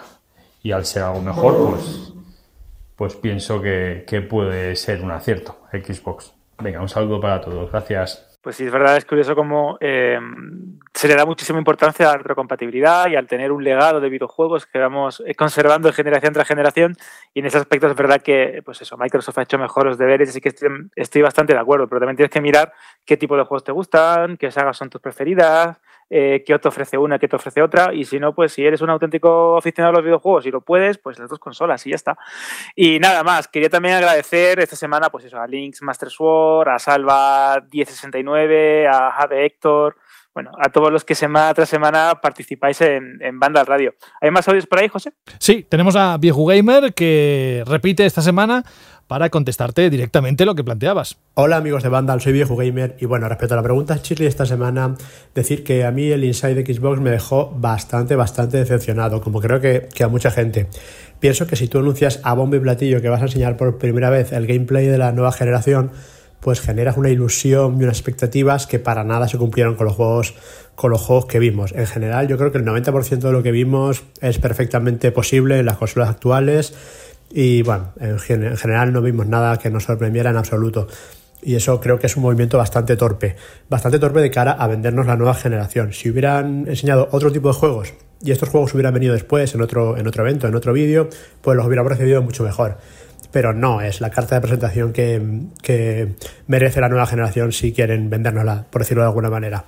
Así que nada, un gran abrazo y seguid así, amigos. Pues yo creo, José, ¿verdad? Que hay un, consenso ¿no? en lo que sería la pregunta chile de, de esta semana, porque la gran mayoría o decepción, hay juegos que les interesan, pero creen que no es la manera, que ha habido un fallo de comunicación, que creo que por ahí van los tiros, ¿no?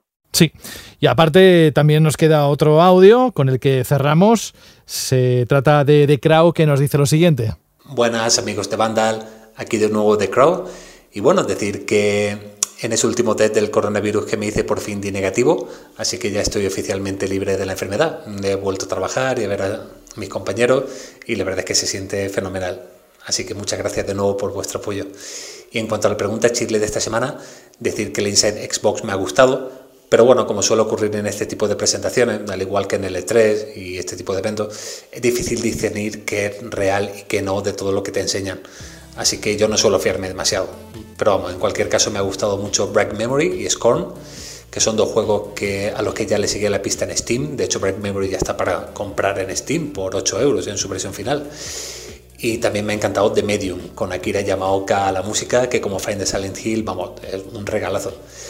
Y The Ascent, que es un RPG de acción que me ha sorprendido, que si tiene cooperativo local, vamos, me voy a jugar con mi mujer encantadísimo.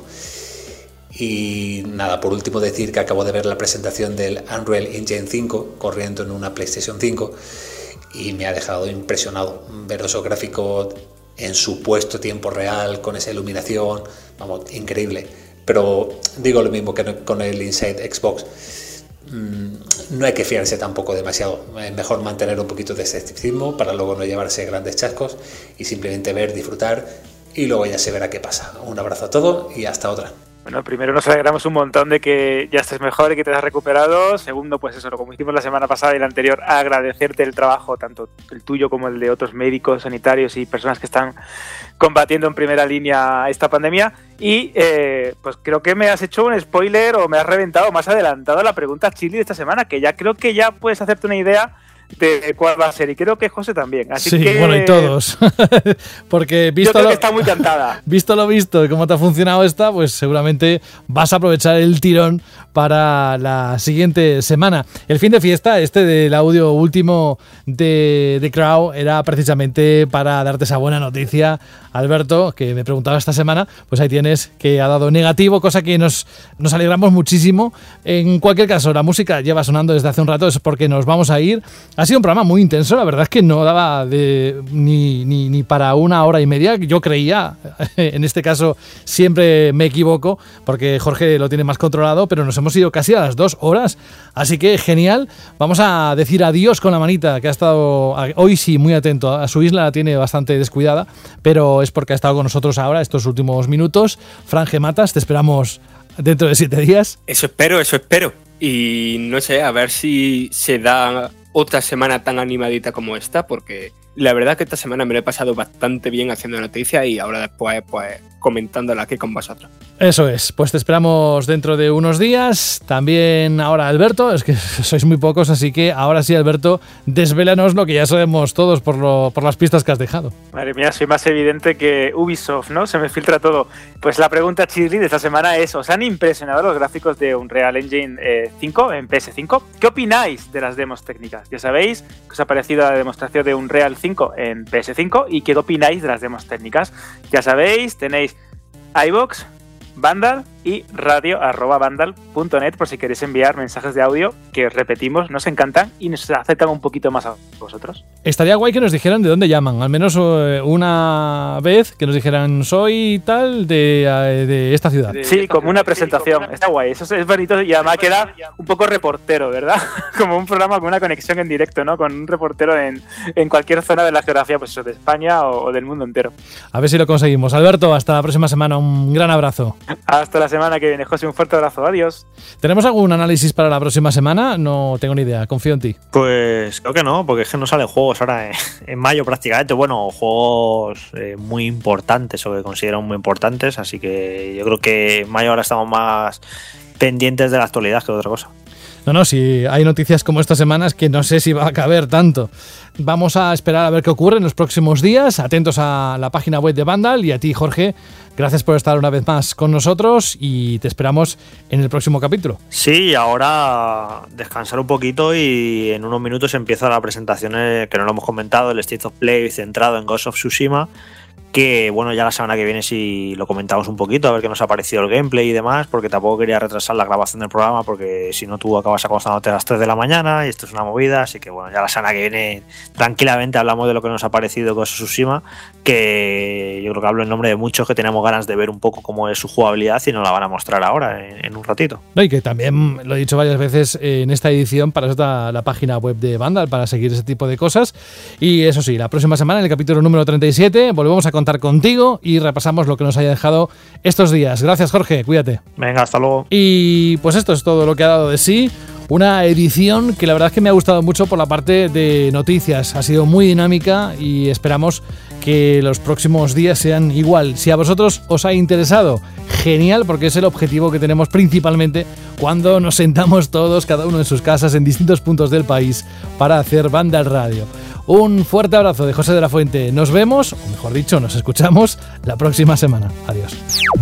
Tu tienda de videojuegos.com ha patrocinado este programa.